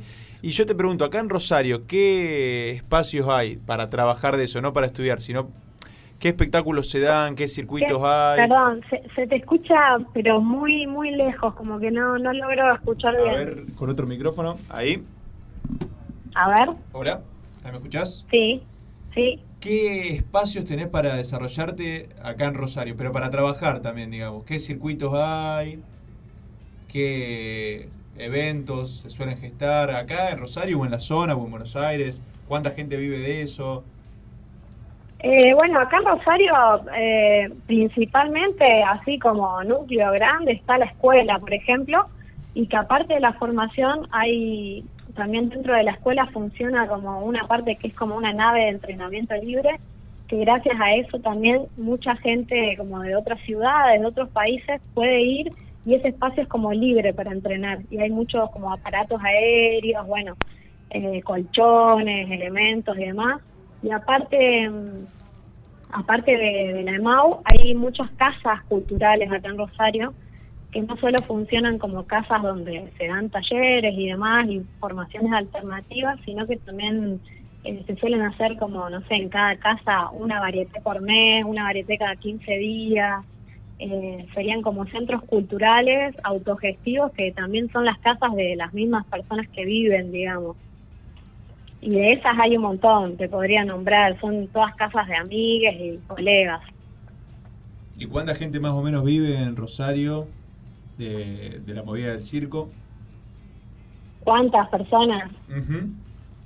Y no te sabría tirar un número, pero es bastante. Eh, no, no te sabría tirar. Soy, muy mala, la verdad, con, con números así, en ese sentido, para tirarte un porcentaje, pero, pero, bastante es, bastante fuerte la movida acá en Rosario. Por eso te viste como que yo cuando te hacía hincapié en la escuela, más allá de la escuela, es que al estar en ese lugar es como también una boca donde la ciudad, digamos, que mucha gente viene a estudiar eso y demás como que está Rosario está bastante reconocida en cuanto al circo. Y en esa misma línea, Sofía, ¿qué mm, tienen apoyo del Estado? ¿Cómo funciona eso?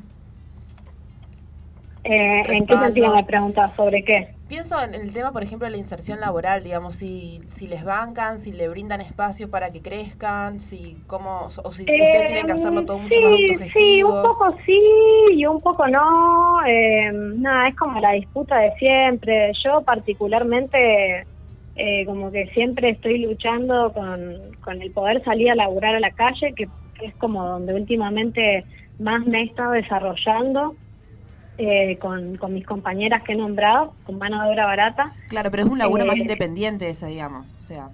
Claro, sí, y después, bueno, como eh, está esto de poder vender, no sé, tus producciones, tus números, ahora particularmente, no sé, el jueves, por ejemplo, voy a estar actuando en la plataforma La Garden. Ajá que se hace un, evento que, organiza también una productora, la, Rosarina, y, voy a estar participando ahí, pero bueno, hace un montón que, no sé, que no, no pisaba, por así decirlo, un teatro. Estamos hablando con Sofi Colochini, artista de circo y contorsionista de la ciudad. Sofi, eh, te conectaste rápido con, esta, con este arte, eh, digo rápido en, en la edad. Em, sí ¿Alguna escena o algún momento antes de salir a escena o algo que te haya causado vergüenza o que hayas dicho, ay, metí la pata acá, se nota, no, te pasó? Eh, vos sabés que me, me, suele pasar que disfruto un montón salir a escena. Sí. Eh, lo último así que, que me pasó eh, hace ya bastante igual, eh, se podría decir que hace más de, hace ya como dos años, en una, en una gala también de, de la escuela, estábamos por salir de escena y salí con una media puesta. tenía que salir, tenía que salir descalza y me olvidé de sacarme una media y, y, fue un papelón, me lo pude sacar antes de que lo vean las personas dentro de todo, pero me dejé una media puesta, es como nada, una sensación así muy loca, pero claro, eso y... Hasta que lo registras, ¿en qué pensar? No, no, en ese momento solo pensás en la media y en que contemporáneamente te la vas a ir a sacar y la vas a tirar hacia un costado en algún movimiento loco. Es como... Eh, ¿Ayudan las redes sociales hoy a, a, a, a, tu arte? Sí, yo creo que, que, es algo bastante primordial hoy día lo de las redes. Eh, y más que nada en estos tiempos que pasaron como pandémicos, eh, no sé, particularmente, por, por ejemplo, con, con las chicas que trabajo hemos estado haciendo muchas producciones audiovisuales, que después te puedo dejar si querés unos nombres para, para que para que nombren ahí, digamos, y la gente busque. Unas últimas dos producciones que hicimos que están, están buenísimas, porque también indagamos en la suspensión capilar, en la danza. Te iba a preguntar justo, Eh, perdón. Sí. No, perdón, te interrumpí. en línea con lo que decías, nada, la pregunta clásica. ¿Cómo hicieron para atravesar la pandemia, digamos, y el encierro y todos estos meses de estancamiento de alguna manera en la que en el que nos costó movernos, hacer cosas o seguir desempeñándonos en nuestras actividades? ¿Ustedes cómo se dieron maña? Eso con las cosas Sí, audiovisuales. Bueno, a mí particularmente me pasó eso, que empecé, por ejemplo, la escuela la empecé en el 2018, imagínate que mi último año, con el que supuestamente cerrábamos con una obra grupal, digamos, la terminé en el 2020, o sea que la obra nunca existió y medio que el cierre escolar fue rarísimo. Pero bueno, como, como ya les cuento, viste, por suerte tengo la eh, el agrado y el amor de, de estar eh, trabajando con mis compañeras que, nada, en un momento nos, nos sentimos súper abarajadas por, por todo lo que estaba pasando y, y fue como nada, la necesidad de, solo hacer, ¿viste? Y por ahí en un momento no era tanto lo económico, sino que era como la necesidad de, de mostrar lo que lo que una hace, ¿viste? Y, y querer compartirlo, como que no quede tanto de, de las puertas para adentro.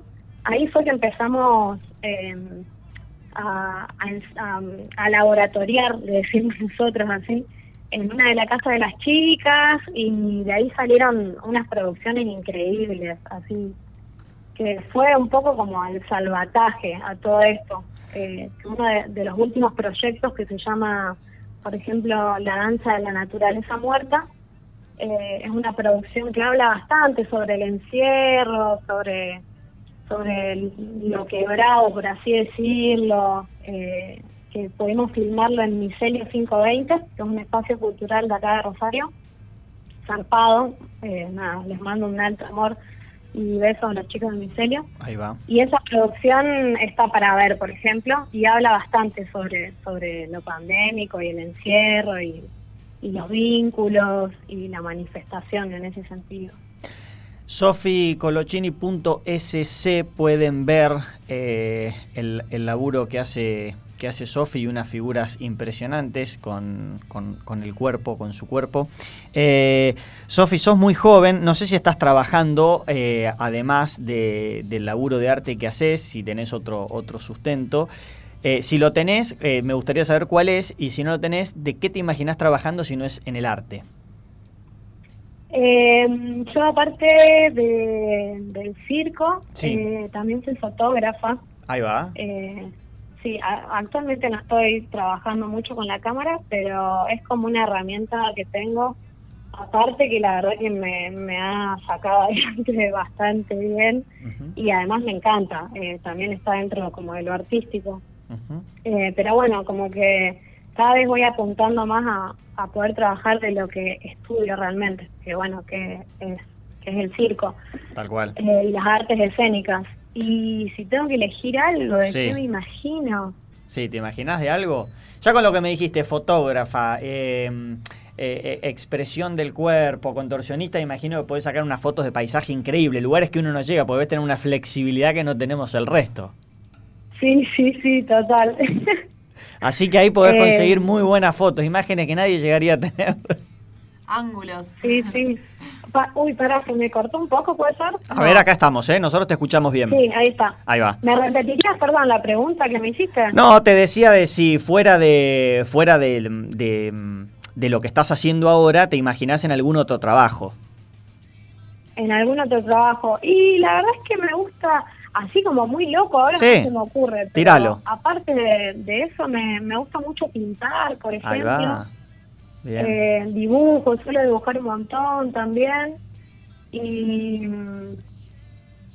Eh, ¿Qué más? Uy, no sé, me mataste ahora, la verdad. No, bueno. Ah, sí, me gustaría, me gustaría ser diseñadora de interiores. Me diseñadora de interiores. Así como interiores de, de lugares y decorar y. Me gusta mucho eso. Ahí va, ahí va. Me gusta.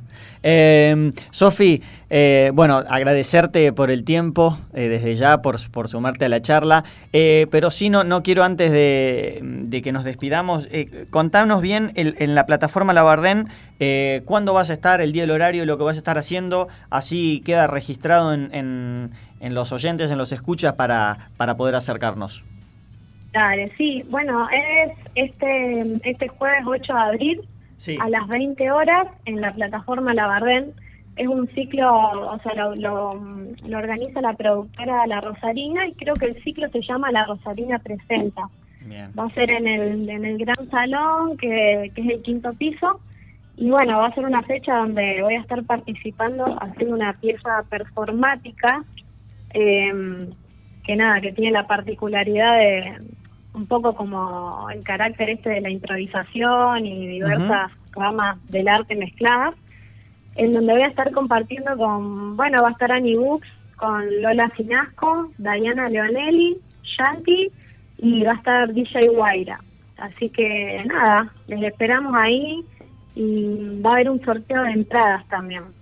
Genial, estamos atentos, lo seguimos en redes. Sí. Sí, sí, para participar hay que buscar en Instagram por acá punto rosario. Por acá punto rosario. Sí, por acá punto rosario. Ahí va. Bien.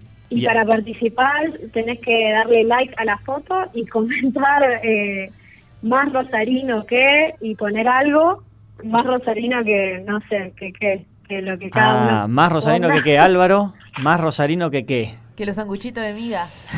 Podré, claro, más rosarina que yo que, se, que llega el otoño y quiere humedad. más rosarino que la humedad. Más rosa, ¿qué, más? Más rosarino que, el Carlito. Que el Carlitos. a la persona con la que iría. Bien, ahí va.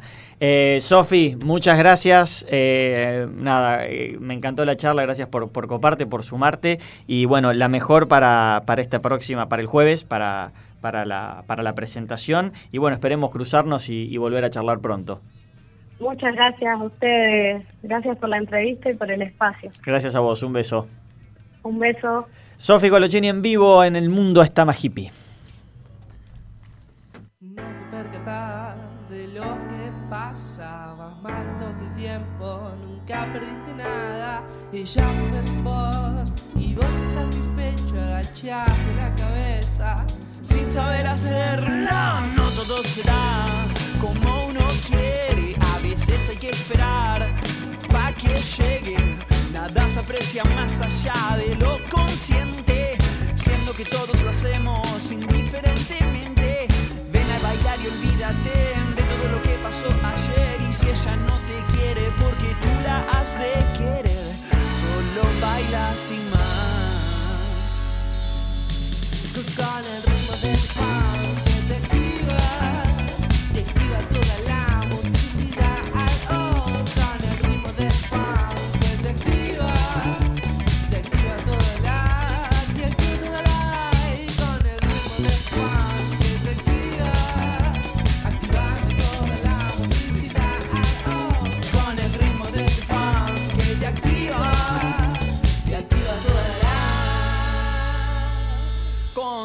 Hoy las canciones se vuelven tan para las personas que nunca las hayan oído. Se siente más, se piensa menos. Una canción se enciende tanto como un fuego. Es un flash que va a pasar, no la vayas a cagar, no creas mal, solo intenta pensar con claridad para poder bailar y con el ritmo de este fan que te activa,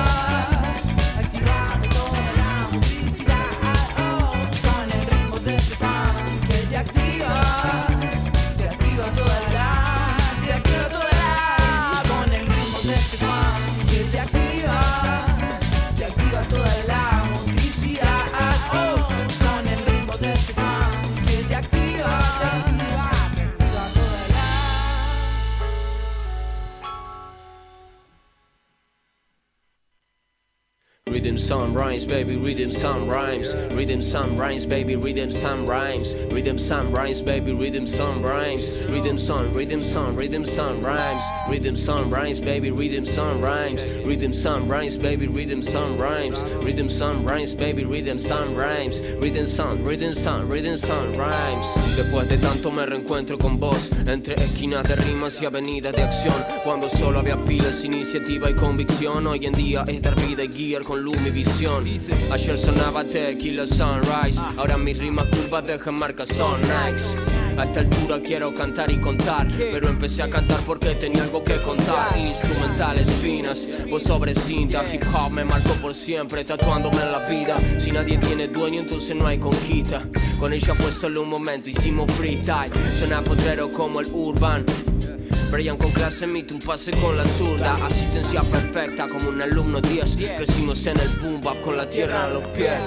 Estoy al margen de esos rappers, no tengo duda. Que no me creo Heisenberg, pero mi meta es pura. Fe inquebrantable, estado mental, salir a flote. Rapeando sin un mango, intento que ella no lo note. Haters no están escuchando un tema, están en clase. Agarren sus bidomes, revisen sus compases. Le falta fluidez a su lenguaje, amor a su mensaje. Y estar más consciente de lo que dice y hace. Me sostiene en el beat con cuatro mentes, ocho brazos. No hay miedo cuando quien fluye acorde a tu paso. Vine pa' pintarte la cara y que J Picasso.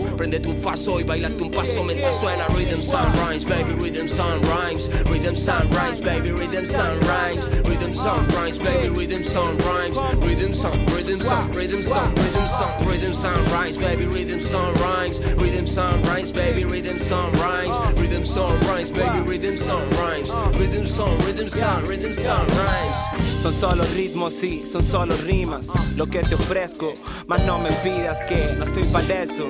Lo mío está rima, tocar el cielo y la guitarra todo el día. Solo así sería feliz, todo el tiempo para mí. Vos me conociste así, sí. Solo así sería feliz, do, mi, fa, sol, así. Vos sabés que sí. Yo también por eso arriesgo. Hacer esto no es recreo, no, nah. Aunque siempre me divierto. Si no sueno, no estoy cuerdo, ni contento. Solo pienso en ritmos, versos, hacer un disco nuevo. Después, claro, nos vemos. Hoy solo tengo esta fe y un par de temas sueltos que todavía no grabé. ¿Ves? No tengo un plan B, tampoco quiero irme, no quiero acostumbrarme. No tengo un P, siempre fui un desastre. Siempre hice lo que quise, local o visitante. Yeah, local en todas partes. Si rapeo me siento en casa, así que pasen. De esos bardos olvídate que vinimos a gozar, despertate, porque suena. Rhythm sound rhymes, baby, rhythm sound rhymes. Rhythm sound rhymes, baby, rhythm sound rhymes. Rhythm sound rhymes, baby, rhythm sound rhymes. Rhythm sound, rhythm sound, rhythm sound, rhythm sound, rhythm sound rhymes, baby, rhythm sound rhymes. Rhythm sound rhymes, baby, rhythm sound rhymes. Rhythm sound rhymes, baby, rhythm sound rhymes. Rhythm sound, rhythm sound, rhythm sound rhymes.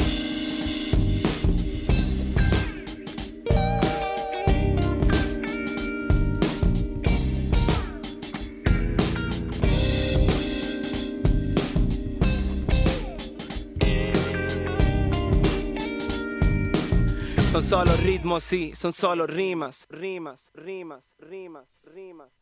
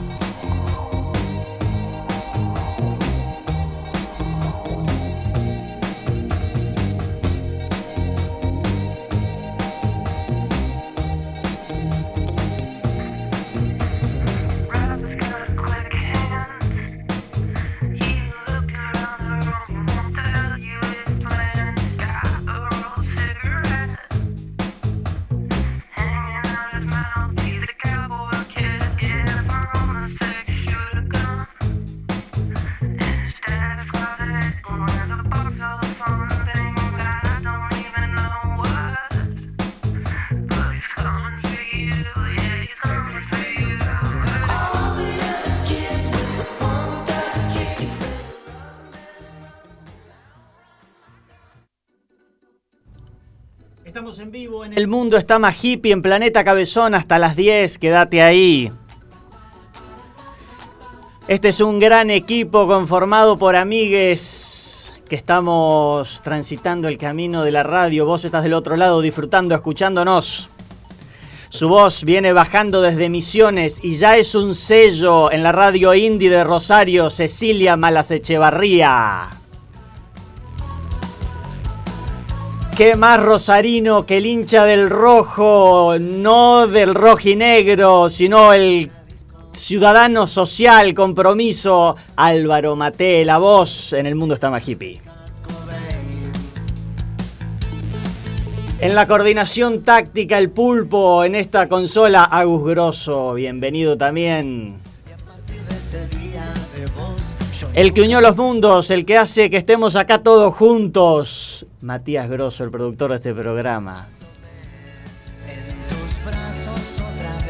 Soy Fede Grosso, quien les habla. Estamos hasta las 10 en Planeta Cabezón en vivo, planetacabezón.com barra en vivo. Y si no, cuando estés en el baño, en una reunión de Zoom aburrido, cuando estés en la bici, en el colectivo, estamos en Spotify. El mundo está más hippie.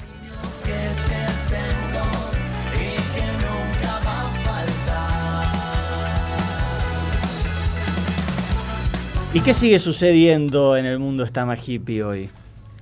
Tenemos de todo. Eh, vamos a seguir hasta las 22 horas ahora con inaugurando segmento, pero antes tenemos que hablar de un sorteo. Sorteo, sorteo, sorteo.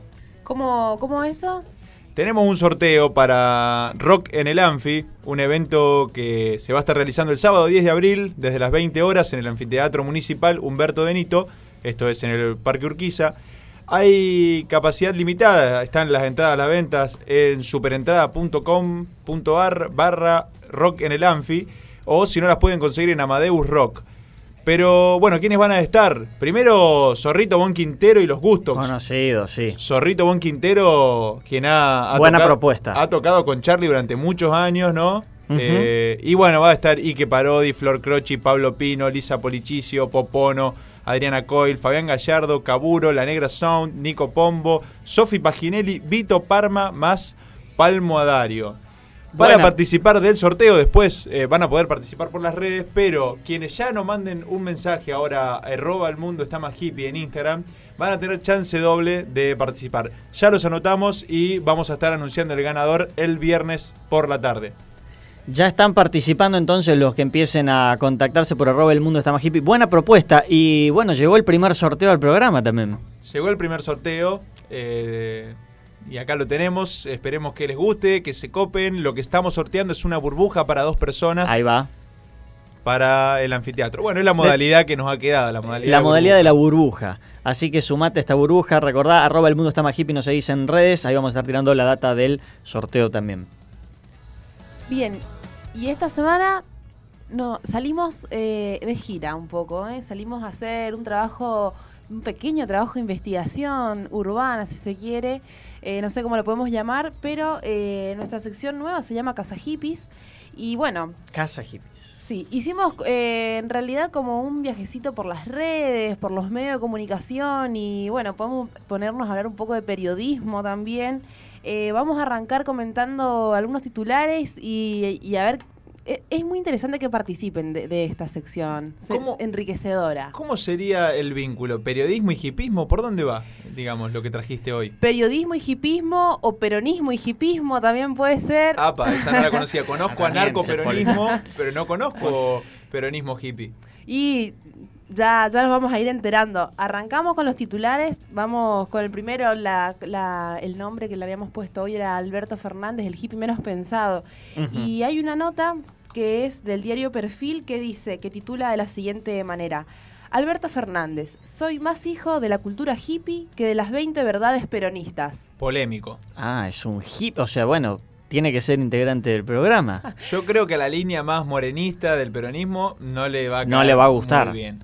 Mirá que Alberto se le ha dicho de todo, pero hippie yo todavía no escuché. Mirá, vos Alberto tenía su costado hippie. O sea, se reconoce más hippie que peronista. ¿Será el primer presidente del mundo hippie? Ah, puede ser. Puede ser o sí. No, no, no me acuerdo de otro. Yo sabía que este frente, o sea, sabíamos que este frente era amplio, pero tampoco tanto, digamos. No nos imaginábamos que era tan amplio. Eh, ¿Y qué piensan? ¿Existe la variante peronismo hippie? Quizás estamos exagerando. Sí, en el peronismo vale todo. O sea que puede existir, o sea, el peronismo de todas las clases, estilos de colores. sí, se puede abrir, obviamente. Hay un peronismo, hay un peronismo para cada uno. Sí, es más, claro, tal cual. Eh, bueno, igualmente en la nota esta, después leyéndola, yo quiero decir que nada, de alguna manera para mí le faltan un poco a la ética periodística quienes han elaborado este titular, porque bueno, leyendo lo que Alberto termina diciendo y yo lo banco, porque dice uno es uno y sus circunstancias, dice Alberto. Y ahí termina diciendo que en él pesó mucho la cultura hippie en su momento, eh, pero que también, no sé, pesó Perón, el Mayo francés, el Woodstock, Walt Whitman, eh, Baudelaire, Alfonsín, o sea, que es una influencia todas esas cosas y como él dice, eh, soy yo y mis circunstancias, uno y sus circunstancias, no es que él leyó las 20 verdades peronistas y a partir de eso es quien es hoy. Eh, habla desde todos estos lugares, lo cual me parece bastante válido. Eh, Son circunstancias, momentos los que le van definiendo la identidad, digamos. En eso lo banco al tipo de que no se asuma como ortodoxo, que hubiese sido lo más fácil decir, yo soy peronista de Perón, ponele. Sí, sí, sí. Pero el tipo no, no vende humo y dice que hay muchas otras cosas que lo interpelaron de alguna manera. ¿Y porque cuántos años tiene? Pero qué debe estar en los. Y esas bolsas, las bolsas ya tienen, ya cumplieron unos 30 y se le incrementan seguramente desde que es presidente las tiene más caídas todavía. Y desde que ese anuncio salió hace ya un año de a partir de las 0 horas. Mm, ¿Deberán guardarse en sus casas? No de nuevo. Otra cosa curiosa que cuenta, dice que engordó 9 kilos, 6 en la cuarentena y 3 en la campaña. Se ve que le pegó la onda de ponerse a hacer masa madre. Bueno, viste que pegó la cocina, pegó la cocina. de pomelo, vieron que está todo el tiempo ah, tomando de pomelo. ah, de pomelo, porque si no iba a confundir si iba a tomar un gin tonic en cada una de las. Eh, de eso no dice. No sabemos. es muy raro ver a un. Igual ahí ya se le iría el hipismo. Porque, como era la pregunta que nosotros tenemos en el hipómetro, sea que elige, está, debería ser una birra artesanal. Está bien, no puede porque no puede no podés en una conferencia estar con el color de la birra en el vaso. Claro, pero es lo que, claro, tal cual, pero es lo que hablamos, que no es hippie del todo. Claro. No es que porque no consume ya se lo excluye del hippismo, sino que ciertas circunstancias lo marcaron. Bueno, y en línea con eso de es hippie, no es hippie, no es tan hippie, hay otro titular, pasamos al segundo, que es eh, de la Nación, y dice, a fondo, los neo hippies, la nueva generación que retoma un sueño. ¿Hay neo hippies? Hay neo hippies, chicos. ¿Esta nota fue antes o después de este programa? y no sabría decirte. ¿La emisión original de este programa habrá generado un neo hippie? Claro, habrá estaremos generando una ola. Yo quiero proponer que para la semana que viene armemos, como armamos en el primer programa, eh, esas preguntas a la audiencia y a la gente de si el mundo está más hippie. ¿Qué piensan? ¿El mundo está eh, o el mundo está neo hippie. Sí, que no se pierda el debate, porque ese habíamos arrancado al principio y decíamos, che, ¿está o no está más Y ahora podemos pensarlo, está eh, el mundo está neo hippie. Bueno, lo que decía esta nota es que, bueno, se refiere a la gente que tal vez no quiere salir de su burbuja urbana, de sus trabajos, de sus costumbres diarias, pero quiere tener un contacto con la naturaleza, eh, otro acercamiento a los espacios verdes, esto de los animales. Es muy moderno eso. O sea, es todo lo que está... Hablábamos del turismo y jodíamos con, con eso de buscar como experiencias, que uno quiere estar mucho más conectado con la naturaleza, después que pasa tanto tiempo con la computadora también. Tal cual, igualmente, sí, yo pensaba y decía, bueno, ¿cómo estamos en una época, bueno, clásica postmoderna, ¿no? Donde se da una banalización de todo. Como, de todo. Bueno, a ver, eh, todo bien, que nos guste, a todos nos gusta, creo eso, cruzarnos a la isla, estar tirados un rato en el pasto, pero... Eh, asumirnos hippie por eso es como muchísimo. Es que uno le da un concepto más amplio a lo que es hippie. Ya nadie, cuando pensamos en hippie hoy en día no pensamos en un un yankee de California que en los 60 se iba a la montaña a, fumar faso y consumir LSD, sino que es esto, contacto con la naturaleza. Claro, esta gente dice, no, no, no asumen posturas radicales o extremistas, sino que lo, eh, o sea, no quieren vivir en comunidad, quieren seguir trabajando, viviendo donde viven, pero teniendo estos otros contactos. Está más ligado a hábitos, hábitos. que a la vida en comunidad. Y como un poco de... Eh, como excluirse.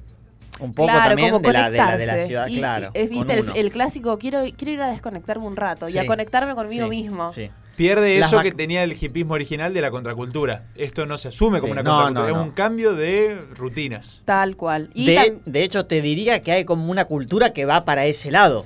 Sí, que es pensada muy desde un lugar eh, muy desde un lugar individual, no no tanto como decía vos contracultura o más como movimiento. claro, totalmente no, sino de consumo, o sea, cambio mi consumo. Claro, tal cual, mi consumo, mis hábitos, mis prácticas, así que bueno, va por ahí los, o sea, somos neo hippies nosotros, ¿Qué, ¿Ustedes qué dicen? se sienten... Tenemos un poco yo de todo. hasta que no me someta al test del hipómetro no, ah. me atrevería a decirlo. Claro, porque después tal vez te traiciona. Pero si, si ya está existiendo el neohipismo, vos eh, escribiste el test, yo diría que lo empieces a patentar porque eso va a ser para medir si sos neo hippie o no, ¿eh? Yo creo que ya lo podés poner a disposición. El INDEC ahora debe estar muy preocupado. por, sí. por cuántos neo hippies hay en cada ciudad. Pero mirá, para, para la industria gastronómica, la de turismo, eh, la artística, la de, bueno, la de consumo en general, a cualquiera le serviría ese test.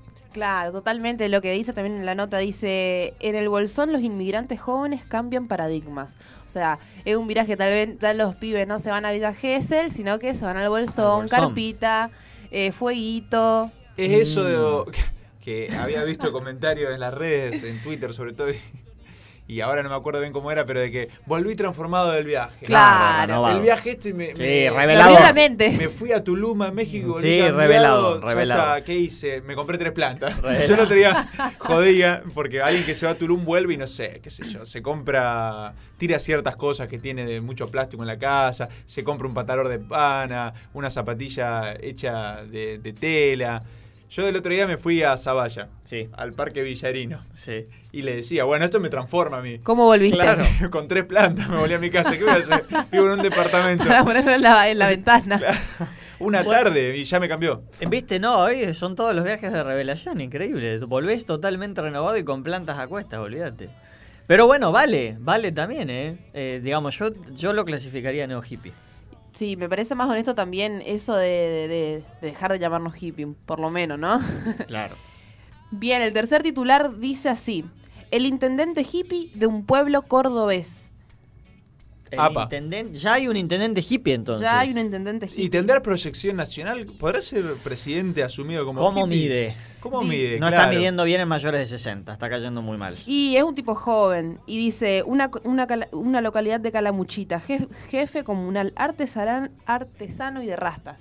Bien. Bueno, lo que hablábamos antes, que ya se piensa que porque tiene rastas. El cual. Y yo entiendo que para el mundo de la política choca. La choca. Imagen. Tenemos claro. un tipo canoso. Por eso, no. Traje. Este tiene rastas. A la ciudad de Buenos Aires no me diría directamente. Claro, me parece que le costaría entrar. Claro, por eso al dice. Votante pero de bueno. Al votante de Palermo vos decís que no lo penetra. No, no, no, no, no. Por ahí, por ahí, ojo, en algún pueblo de Córdoba, por ahí al norte Puede ir, pero no, en una metrópoli Buenos Aires. En el sur, en el Bolsón. En el sur, en el sur también, sí. Y es un pueblito, va, una localidad de 3.500 habitantes, es chiquito, por eso... Ah, qué eh, fácil. Claro, eh, y plantear estas cosas tal vez ahí tiene como, no se puede pensar en desarrollarlo. Yo tengo mi teoría, porque me han comentado gente que ha sido tallerista, artesanos, que ha vivido en esas ferias de lugares chicos, sobre todo en Córdoba, en la sierra, de que es un puterío bárbaro el tema de la feria artesanal. Imagínate, Ah. hay una sola feria Ah, claro. y hay mucha rosca política ahí. Claro. Yo puedo llegar a deducir que este tipo eh, creó su estructura a través de la feria. Un día se quedó con esa estructura y... Y artesano el loco, así Claro. Es un fe- eh, creó un feudo. Claro. Creó el feudo de las ferias que recojo todas las demandas de mi sector, me postulo y bueno, se ve que garpó. Una Pero defensa de lo- corporativa. Aparte de los 3.500, yo quise saber cuántos hacen artesanía. ¿Me Y entendés? yo Y creo que el PBI de esa ciudad debe estar involucrado en un 50% por la por artesanía. la artesanía. Pero ahí claramente el poder es eso, o sea, los cupos que da en la feria de Claro, artesanos. eso es lo que mide. Porque en la feria de artesanos hay cupos, lo sé incluso, o sea, de data certera por mi Claro. hermano, que hay, o sea, digamos, hay lista para poder ocupar el lugar en, en, en- en la feria. Y no solo cupo, yo creo que la posición en la feria debe Claro, ser importante. Claro, si la carpa tiene luz o no tiene luz, si tenés que llevarte el foquito, te lo dan ellos. Tal cual, todo el montaje. Y el objetivo, dice, es desarrollar una política comunitaria para ser la comunidad organizada de la que hablaba Perón. Ah, Ojo. mira, ahí Ojo. Pero se terminó yendo al peronismo. entonces. Por Ahí eso, tenemos, por se eso peleteó. lo introducíamos de esa manera. fue. Y contrastando con la- el punto anterior que leía Ceci, esto ya no es más un cambio de hábito individual. Este sí está plantando No, de este nuevo sí, una este sociedad sí, distinta. Este sí. ¿Cómo, Un cómo es el- modelo. ¿Cómo es el nombre? ¿Lo podemos seguir en Instagram o no? El nombre es Pablo Riveros. Pablo Riveros. Así es. Ya lo estamos siguiendo en Instagram, vamos a chusmearle, pero este El sí. perfil de Instagram de El- Pablo de Riveros. Claro. Sería a ver. bueno. ¿Podríamos llamarlo? Vamos a ver si nos atiende. Mirá si nos da una nota. Escucha, es de un pueblo de 3.500 habitantes, no puede tampoco hacerse el exclusivo. ¿Cuántos seguidores tiene Plata Cabezón? Más que. Más, tiene más seguidores el Instagram de Planeta Cabezón que el, que el pueblo que administra. Listo. Así que puede, puede que se cope. Y Yo en digo, una- si le mandamos el nombre de este programa, tiene que subirse. ¿Eh? ¿Cómo no se va a Que se suba a van? esta minivan. Y, me- no, y ahí sería muy bueno hacerle el hipómetro. Ahí sí. Acá lo estoy, vi- estoy viendo su perfil y A ver. mucha fotito de viaje, mucha fotito en selva. ¿En una van? ¿Tanto la van también? No, vos sabés que no, estoy va. encontrando la van, eh, pero ¿Sigue teniendo rastas? sigue teniendo rastas, por supuesto, sí. No Eh, traicionó, no se no me- traicionó a sí mismo. Tal cual no, dice que su objetivo también es eh, construir un pueblo más justo, ambi- ambientalmente sano, económicamente sustentable y culturalmente diverso. Es decir, recoge ciertas premisas que es un poco de todo lo que venimos hablando en los, programas anteriores y bueno, cuando ligamos de qué hablamos, cuando hablamos de hipismo en el siglo XXI. Me, quedó de qué hablamos cuando hablamos de... ¿Qué? Un tema de Fito. ¿De qué hablamos cuando hablamos de amor? ¿O no? ¿Era así? Ah, de Andrelo, de Andrés Calamaro, de Andrés Calamaro, de, de qué hablamos cuando hablamos de hipismo. Bueno, 3.500, pero bueno, este muchacho tiene la idea de, de- de llevarlo, o sea, digamos, está como, no es solamente ir a la isla y ponerse en patas. Claro, tal, o sea, los neo hippies tienen un representante. Tienen un representante. Y nosotros podemos decirte este, este tema. Y eh, no es, eh, y nosotros, nosotros decimos, te- ¿es nuestro representante él o todavía no lo podemos adjudicar? No me representa. No te decir. representa, Nah, no, nah, no digo nos broma, representa. digo broma, que- pero me imagino que capaz hay artesanos disidentes que no lo representan. Se asumen como Claro. hippies, pero a él no los representa. o, ¿qué podemos decir de los hippies radicales? ¿Habrán? ¿Hay hippies radicales? Ah, ¿verdad? Sí, también, también. Acá todos han dado para que haya, de, no importa el color político, después le das a lo que venga, digamos, no importa eso. Sí, tiene que haber. Tal cual, me pregunto, bueno, el, el hipómetro totalmente es para hacerle a este loco. Sí, sí, sí, sí. Se lo vamos, vamos a pedir la entrevista. Teléfono productor. Sí, Eh, vamos a pedirle la entrevista. Le vamos a pedir la entrevista a, a este intendente. Pablo Pedro Riveros. Pablo Riveros. Pablo. Riveros. Sí, sí. Así que bueno, de repente hay un nexo entre la política y el hipismo, entre el peronismo y el hipismo. Me gustaría saber qué piensan los que están del otro lado. ¿Qué piensan? Eh, se asumirían, yo soy peronista y hippie, por ejemplo. Claro. ¿Eh? Socialista y hippie. Yo soy claro. Eh, cuando ateo y hippie. Eh, todo. O sea, ¿qué mezclarías con el hippismo también desde tu creencia? Juntos por el cambio y hippie. Y hippie. Me gusta, me gusta Sí, la mezcla. Tiene, que haber algo también. Puede ser siempre tranquilamente. Claro, o sea, hay, en realidad cada uno puede eh, sentar su, su posición o su, su etiqueta y agregarle y hippie y va, va a andar, va, Sí. juega. Sí, juega, juega, juega. Es una palabra que no pierde nunca vigencia. Eh, estamos en El Mundo está más hippie. Nos queda un ratito. ¿Qué hacemos? ¿Un tema más y venimos con el cierre? Recordemos que pueden participar por el sorteo de una burbuja para dos personas para el festival de este sábado a las 8 en el anfiteatro. Rock en el Anfi. Va a estar Zorrito Bonquintiero junto a muchos artistas como Flor Croci y Popono, entre otros. Así que lleguen, manden mensajes. Ya han llegado varios que están sumando doble chance de ganar. Bien. Gracias a su comentario en estos momentos. Y después van a tener la posibilidad de enterarse un poco más vía redes. A no perdérselo, quédate un ratito más, que ya venimos con el final del mundo de este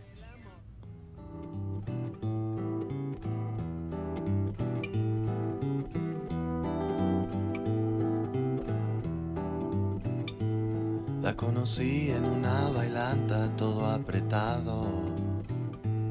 Nos tropezamos, pero fui yo el que se puso colorado.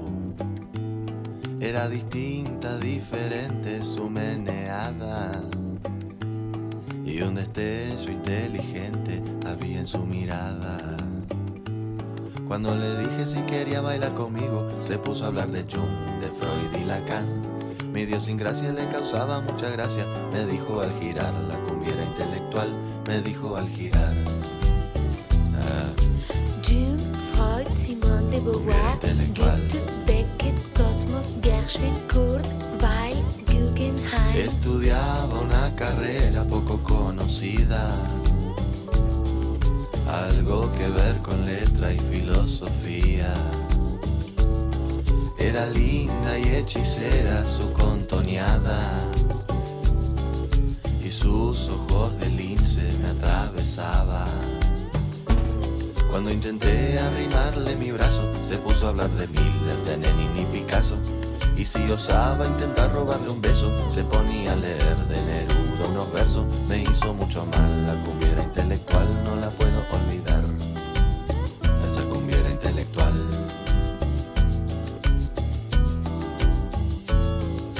decía vamos al cine rica, me decía veamos una de Cuturica. Si le decía vamos a leer las flores, me hablaba de Virginia Woolf y sus amores. Me hizo mucho mal, la cumbiera intelectual no la puedo olvidar. Esa cumbiera intelectual. Le pedí que me enseñe a usar el Bauhaus, pero solo quiere hablarme del Bauhaus. Le pregunté si era chorra o rockera, me dijo que Trustein era re tortillera, no la puedo olvidar. Jarmusch, Custo, Cocteau, Arto, Magui, Maran, Twyla, Gilda, Visconti, Gismonti. Me hace daño. Yo no quiero que pienses tanto, cumbiera intelectual. Yo voy a rezarle a tu santo para que te pueda soltar.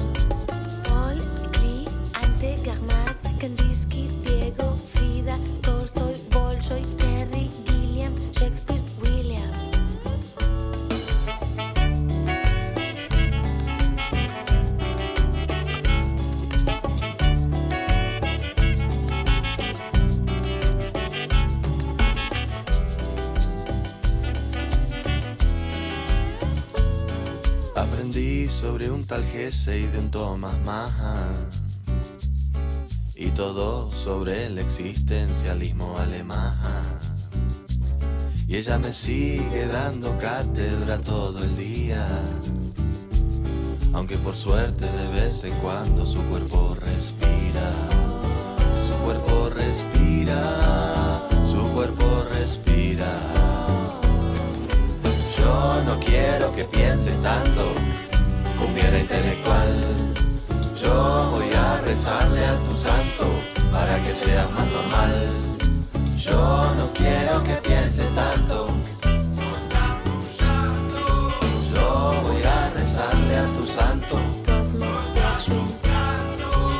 Cumbierita, cumbierita intelectual. Kandinsky, Diego, Frida, Tolstoy, Cumbierita, Bolshoi, cumbierita Terry intelectual. Gilliam, Shakespeare, William.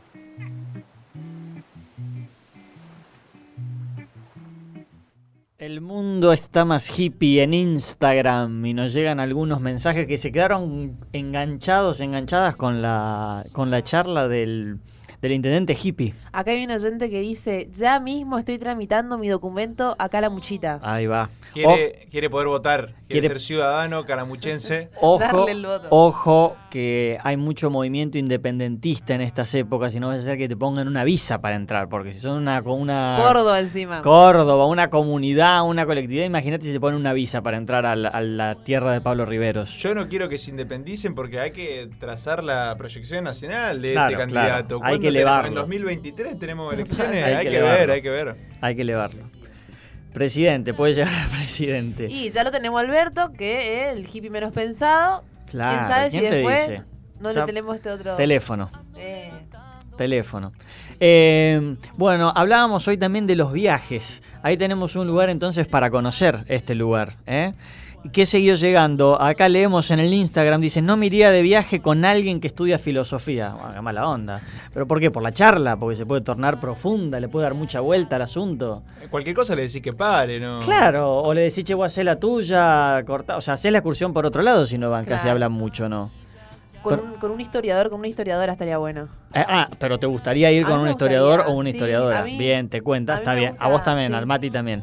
Sí, Sobre todo porque, nada, tenés como un guía ahí. bien. Bueno. ¿Lees historiadores? Divulgación. Divul- ¿Y qué, qué- como divulgación? Eh, Felipe Piña. Ah, bien, bien. Bueno, pero ¿no es historiador él?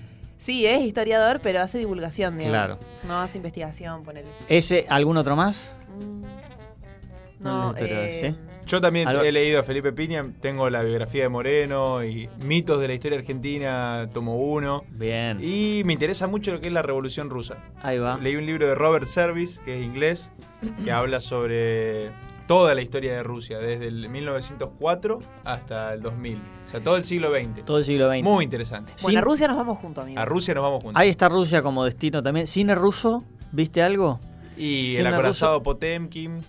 Estoy tras, tra- Tarkovsky, ¿es? Tar- sí, sí, Tarkovsky, que es un clásico, Yo intenté ver una, pero, pero, es duro. muy dura. Tuve la excusa de que la plataforma que la estaba viendo se tildó y no funcionó, porque digo, no sé si hubiera podido seguir avanzando con la película. Pero, Era de Tarkovsky. Sí, pero no ¿Starter? acordar- No, no, no, eh, no, no, no. Era otra. Eh, ya me va a venir el nombre. Está todo subido es- a YouTube, Fede. Me parece que no hay excusa. Sí, Hay no, que- bueno, yo, hay había- yo estaba suscripto gratis por algunos días en una plataforma para probarla y se tildó la película ahí. Mira, qué desastre. Yo vi un corto, el año pasado se subieron, no me acuerdo si era, creo que fue a Cinear, no estoy segura, pero era como, sí, a Cinear. Eh, 20 cortos producidos por mujeres Sí. y había uno que, bueno, que era ruso, estaba bueno. Ahí va. Bueno, para incorporar también, ¿eh? Para no. Para abrir el abanico también, que hemos hablado mucho de eso, de abrir nuevas posibilidades.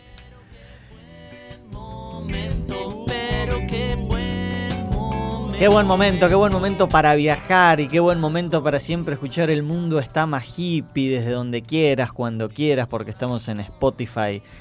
Lamentablemente ya estamos de vuelta, nosotros estacionando la van acá para bajarnos. Ya nos tenemos que bajar a una a- para volver la próxima semana que ya vamos a estar preparando cositas para todos y todas ustedes. Seguimos con trabajando a full nosotros. Por su- Quizá no somos los mejores hippies porque nos vamos de acá a seguir A trabajando. seguir trabajando, tal cual, pero a generar contenido que esperemos sea divertido para todos y todas ustedes. Recuerden que pueden contactarse con nosotros en el mundo está más hippie.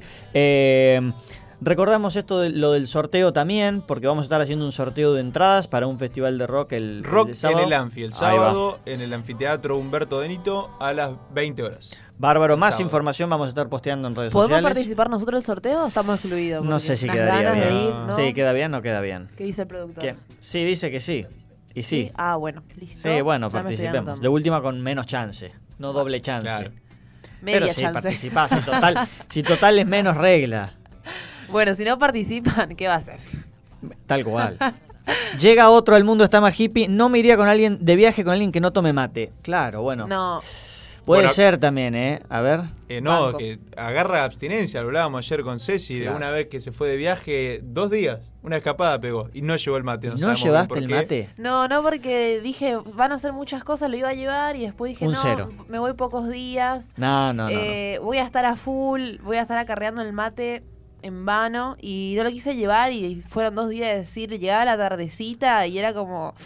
O, o al mediodía, a la mañana, yo tomo mate en cualquier momento del día y no, me faltaba, o sea, tomarme un cafecito a mí no, no, no, no Hablando arranco. de viajes más largos, qué cagada que no se pueda tomar mate en un avión, porque para mí es un momento óptimo. Claro. Imposible por el tema de los controles, que no puedes No, igual yerba, te, yo igual te digo, te paso un dato. En el último que hice, tomé. Ah, porque estaba más relajada la Tomé, cuestión. no, no, pero mirá que ahora fue en, en pandemia y todo, ¿eh? Tomé. Eh, pasa que en Argentina no hay tantos controles Claro, como en en Estados Unidos. exactamente. Yo, o sea, yo me la juego. Si va en el, o sea, yo mando el agua. A lo sumo digo, me la hacen vaciar. Claro. Porque el problema está en el, creo que en el Una agua. bolsita Ziploc de última con la yerba, sí, Claro, sería eso muy sí, raro. la llevas cerrada de O última. también ahora si tenés, bueno, no sé si son muy partidarios, pero del mate listo, este, el mate que no tenés Ah, que estar y cebando. no sé, mira, yo como buen entrerriano no podría, Claro. no sé, no buen entrerriano, buen eh, alguien que transitó en Entre Ríos, no podría aprobar el buen entrerriano, no podría aprobar el mate tarahui, no, no, no puedo. Más, ros- más menos más menos entrerriano que un mate tarahui. Claro. Más rosarino que Álvaro Mate, pero eh, menos entrerriano que un mate tarahui. Tal cual. Y para mí funciona, o sea, no soy partidaria de eso, no, no, no lo tendría, pero depende de si estás manejando, si estás trabajando con, no sé, con la computadora, no puedes estar tipea- eh, tipeando y cebándote mates, tal vez funciona. No, pero encima vos me decís el mate listo, el que el Yo que te ya- digo el que no se vas, el que... No, un desastre. No, no podés tomar en eso. Total. Fundamentalista No podés- del porongo acá. No, po- sí, tal cual. No podés tomar en eso. No podés. Yo eh, creo que soy eh, fan del concepto mate, no sé Fede, no sé Ceci, pero eh, digamos, puedo discutir ciertas cuestiones, de, digamos, contenido, pero lo que importa es que sea el mate en su Sí. concepto tradicional. Mate, mate. ¿Contenido? ¿Un mate de leche te tomás? No, no. Ah. Eh, ¿Cuál es el mate de leche? Ay, chicos, no tomaron Soy mate de fundamentalista leche del mate como institución, quiero Ah, decir, sí, digamos. por supuesto, Ah, no, bien, claro, no, Pero no, en su no va- forma clásica. Sí, no, el mate de vidrio, de plástico, el, el mate de capital, ese mate de... de- Lavado, no, con No, no, no, azúcar. claro, con Que te azúcar, quema con, la mano, ¿eh? con ¿no? chúquer, con agua hervida, no, no, eso no. No, ¿qué iba a decir? Muy mal compañero de viaje, ¿Quién? un copiloto que no se ve mate. Ah, Tal muy cual. bueno. Bueno, muy mal copiloto de viaje, tal cual. tal O cual. sea, está la que pide que cocine, está Mati el que pide que alguien te le cebe el mate. Sí. Ventaja de el transporte de ir en auto. Vi- Viajar en auto es lo más lindo lo de más ir lindo, tomando más. De ir tomando mate. En la van no faltaría el mate. No, no, no, pero está claro que. No, no, ¿para cuál es el mate leche entonces? Que me quedó la duda. El mate de leche es eh, el mate normal, pero en vez de agua le cargas leche. Eh, No, le podés no. poner, por ejemplo, a la yerba un No. poco de coco rallado. No. Le puedes poner un poquito de canela también. Sí, No, no, no, no. No, no. Nosotros en nuestra adolescencia Tomá. tomábamos un montón. O sea, pero por ejemplo, si hacía frío, era como, uh, salen esos mates de leche. No. O hace mucho no. lo hago. Pero, lindos recuerdos. Yo Yo no quiero ahí no, ahí no me pongo flexible. En Yo- esa no entras. hasta ahí no llego, no, no. Tenés no. tu límite. No abro, no abro el abanico hasta ahí. no. Yo sé que nunca hay que decir nunca porque Eso es yo verdad. era muy reacio al, Al- tereré, al por tereré. ejemplo, de agua, como se toma en Misiones, como se toma en Chaco, que tenemos a Ceci y a otra amiga. ajá. Y cuando estuve allá con el calor que hace y la humedad de 40 grados, más sí, dame lo primero que venga. ¿Y sabés cómo le entramos al tereré de agua fría con hielo? Sí. No, pero porque lo tomás por la hidratación. Sí, es Estás verdad. tomando una porquería, pero es por la hidratación. ¿Cómo Y una porquería, Con el perdón Fede? de los Un misioneros. poco de respeto, Es- te es- o pido. sea, por lo menos. Mirá que tenemos audiencia de misiones también. pon- un saludo a toda la gente de Misiones. Por lo menos ponele. No, ponele limón, ponele. Puede ser, puede Claro, ser, pero el mate de agua es clásico. Yo eh, también tengo una, una mala concepción del tereré porque acá en Rosario, con la poca accesibilidad que hay en la fruta en el centro, porque no tenemos, yo que vivo en el centro no tengo un limonero en mi, en mi patio. agua. Pero allá en Misiones sí. Entonces se hace con jugo natural, no, No. con jugo tango clay, que son una porquería, eso, ese líquido de la Eso- basofia del diablo. ese- Eso, ese eso polvito. está, eso, está, eso está muy bien. Ahí, ahí te banco un poco más, pero con agua, sí, solo. No, está bien, el mate es con agua caliente, pero. No, no, no. Yo creo que así haga 50 grados, eh, va con el mate caliente. Sí. Las Sí, dos sí. cosas, durante la tarde el tere, tardecita mate. Sí, sí, le puede entrar a todo. Pero. No sé, me parece que me voy con el mate.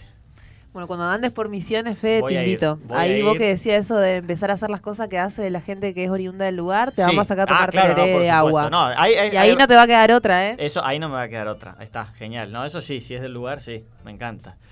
Eh, muy bien, esperemos que del otro lado se hayan enganchado, divertido un rato. Esperemos que hayan pasado unas lindas dos horas.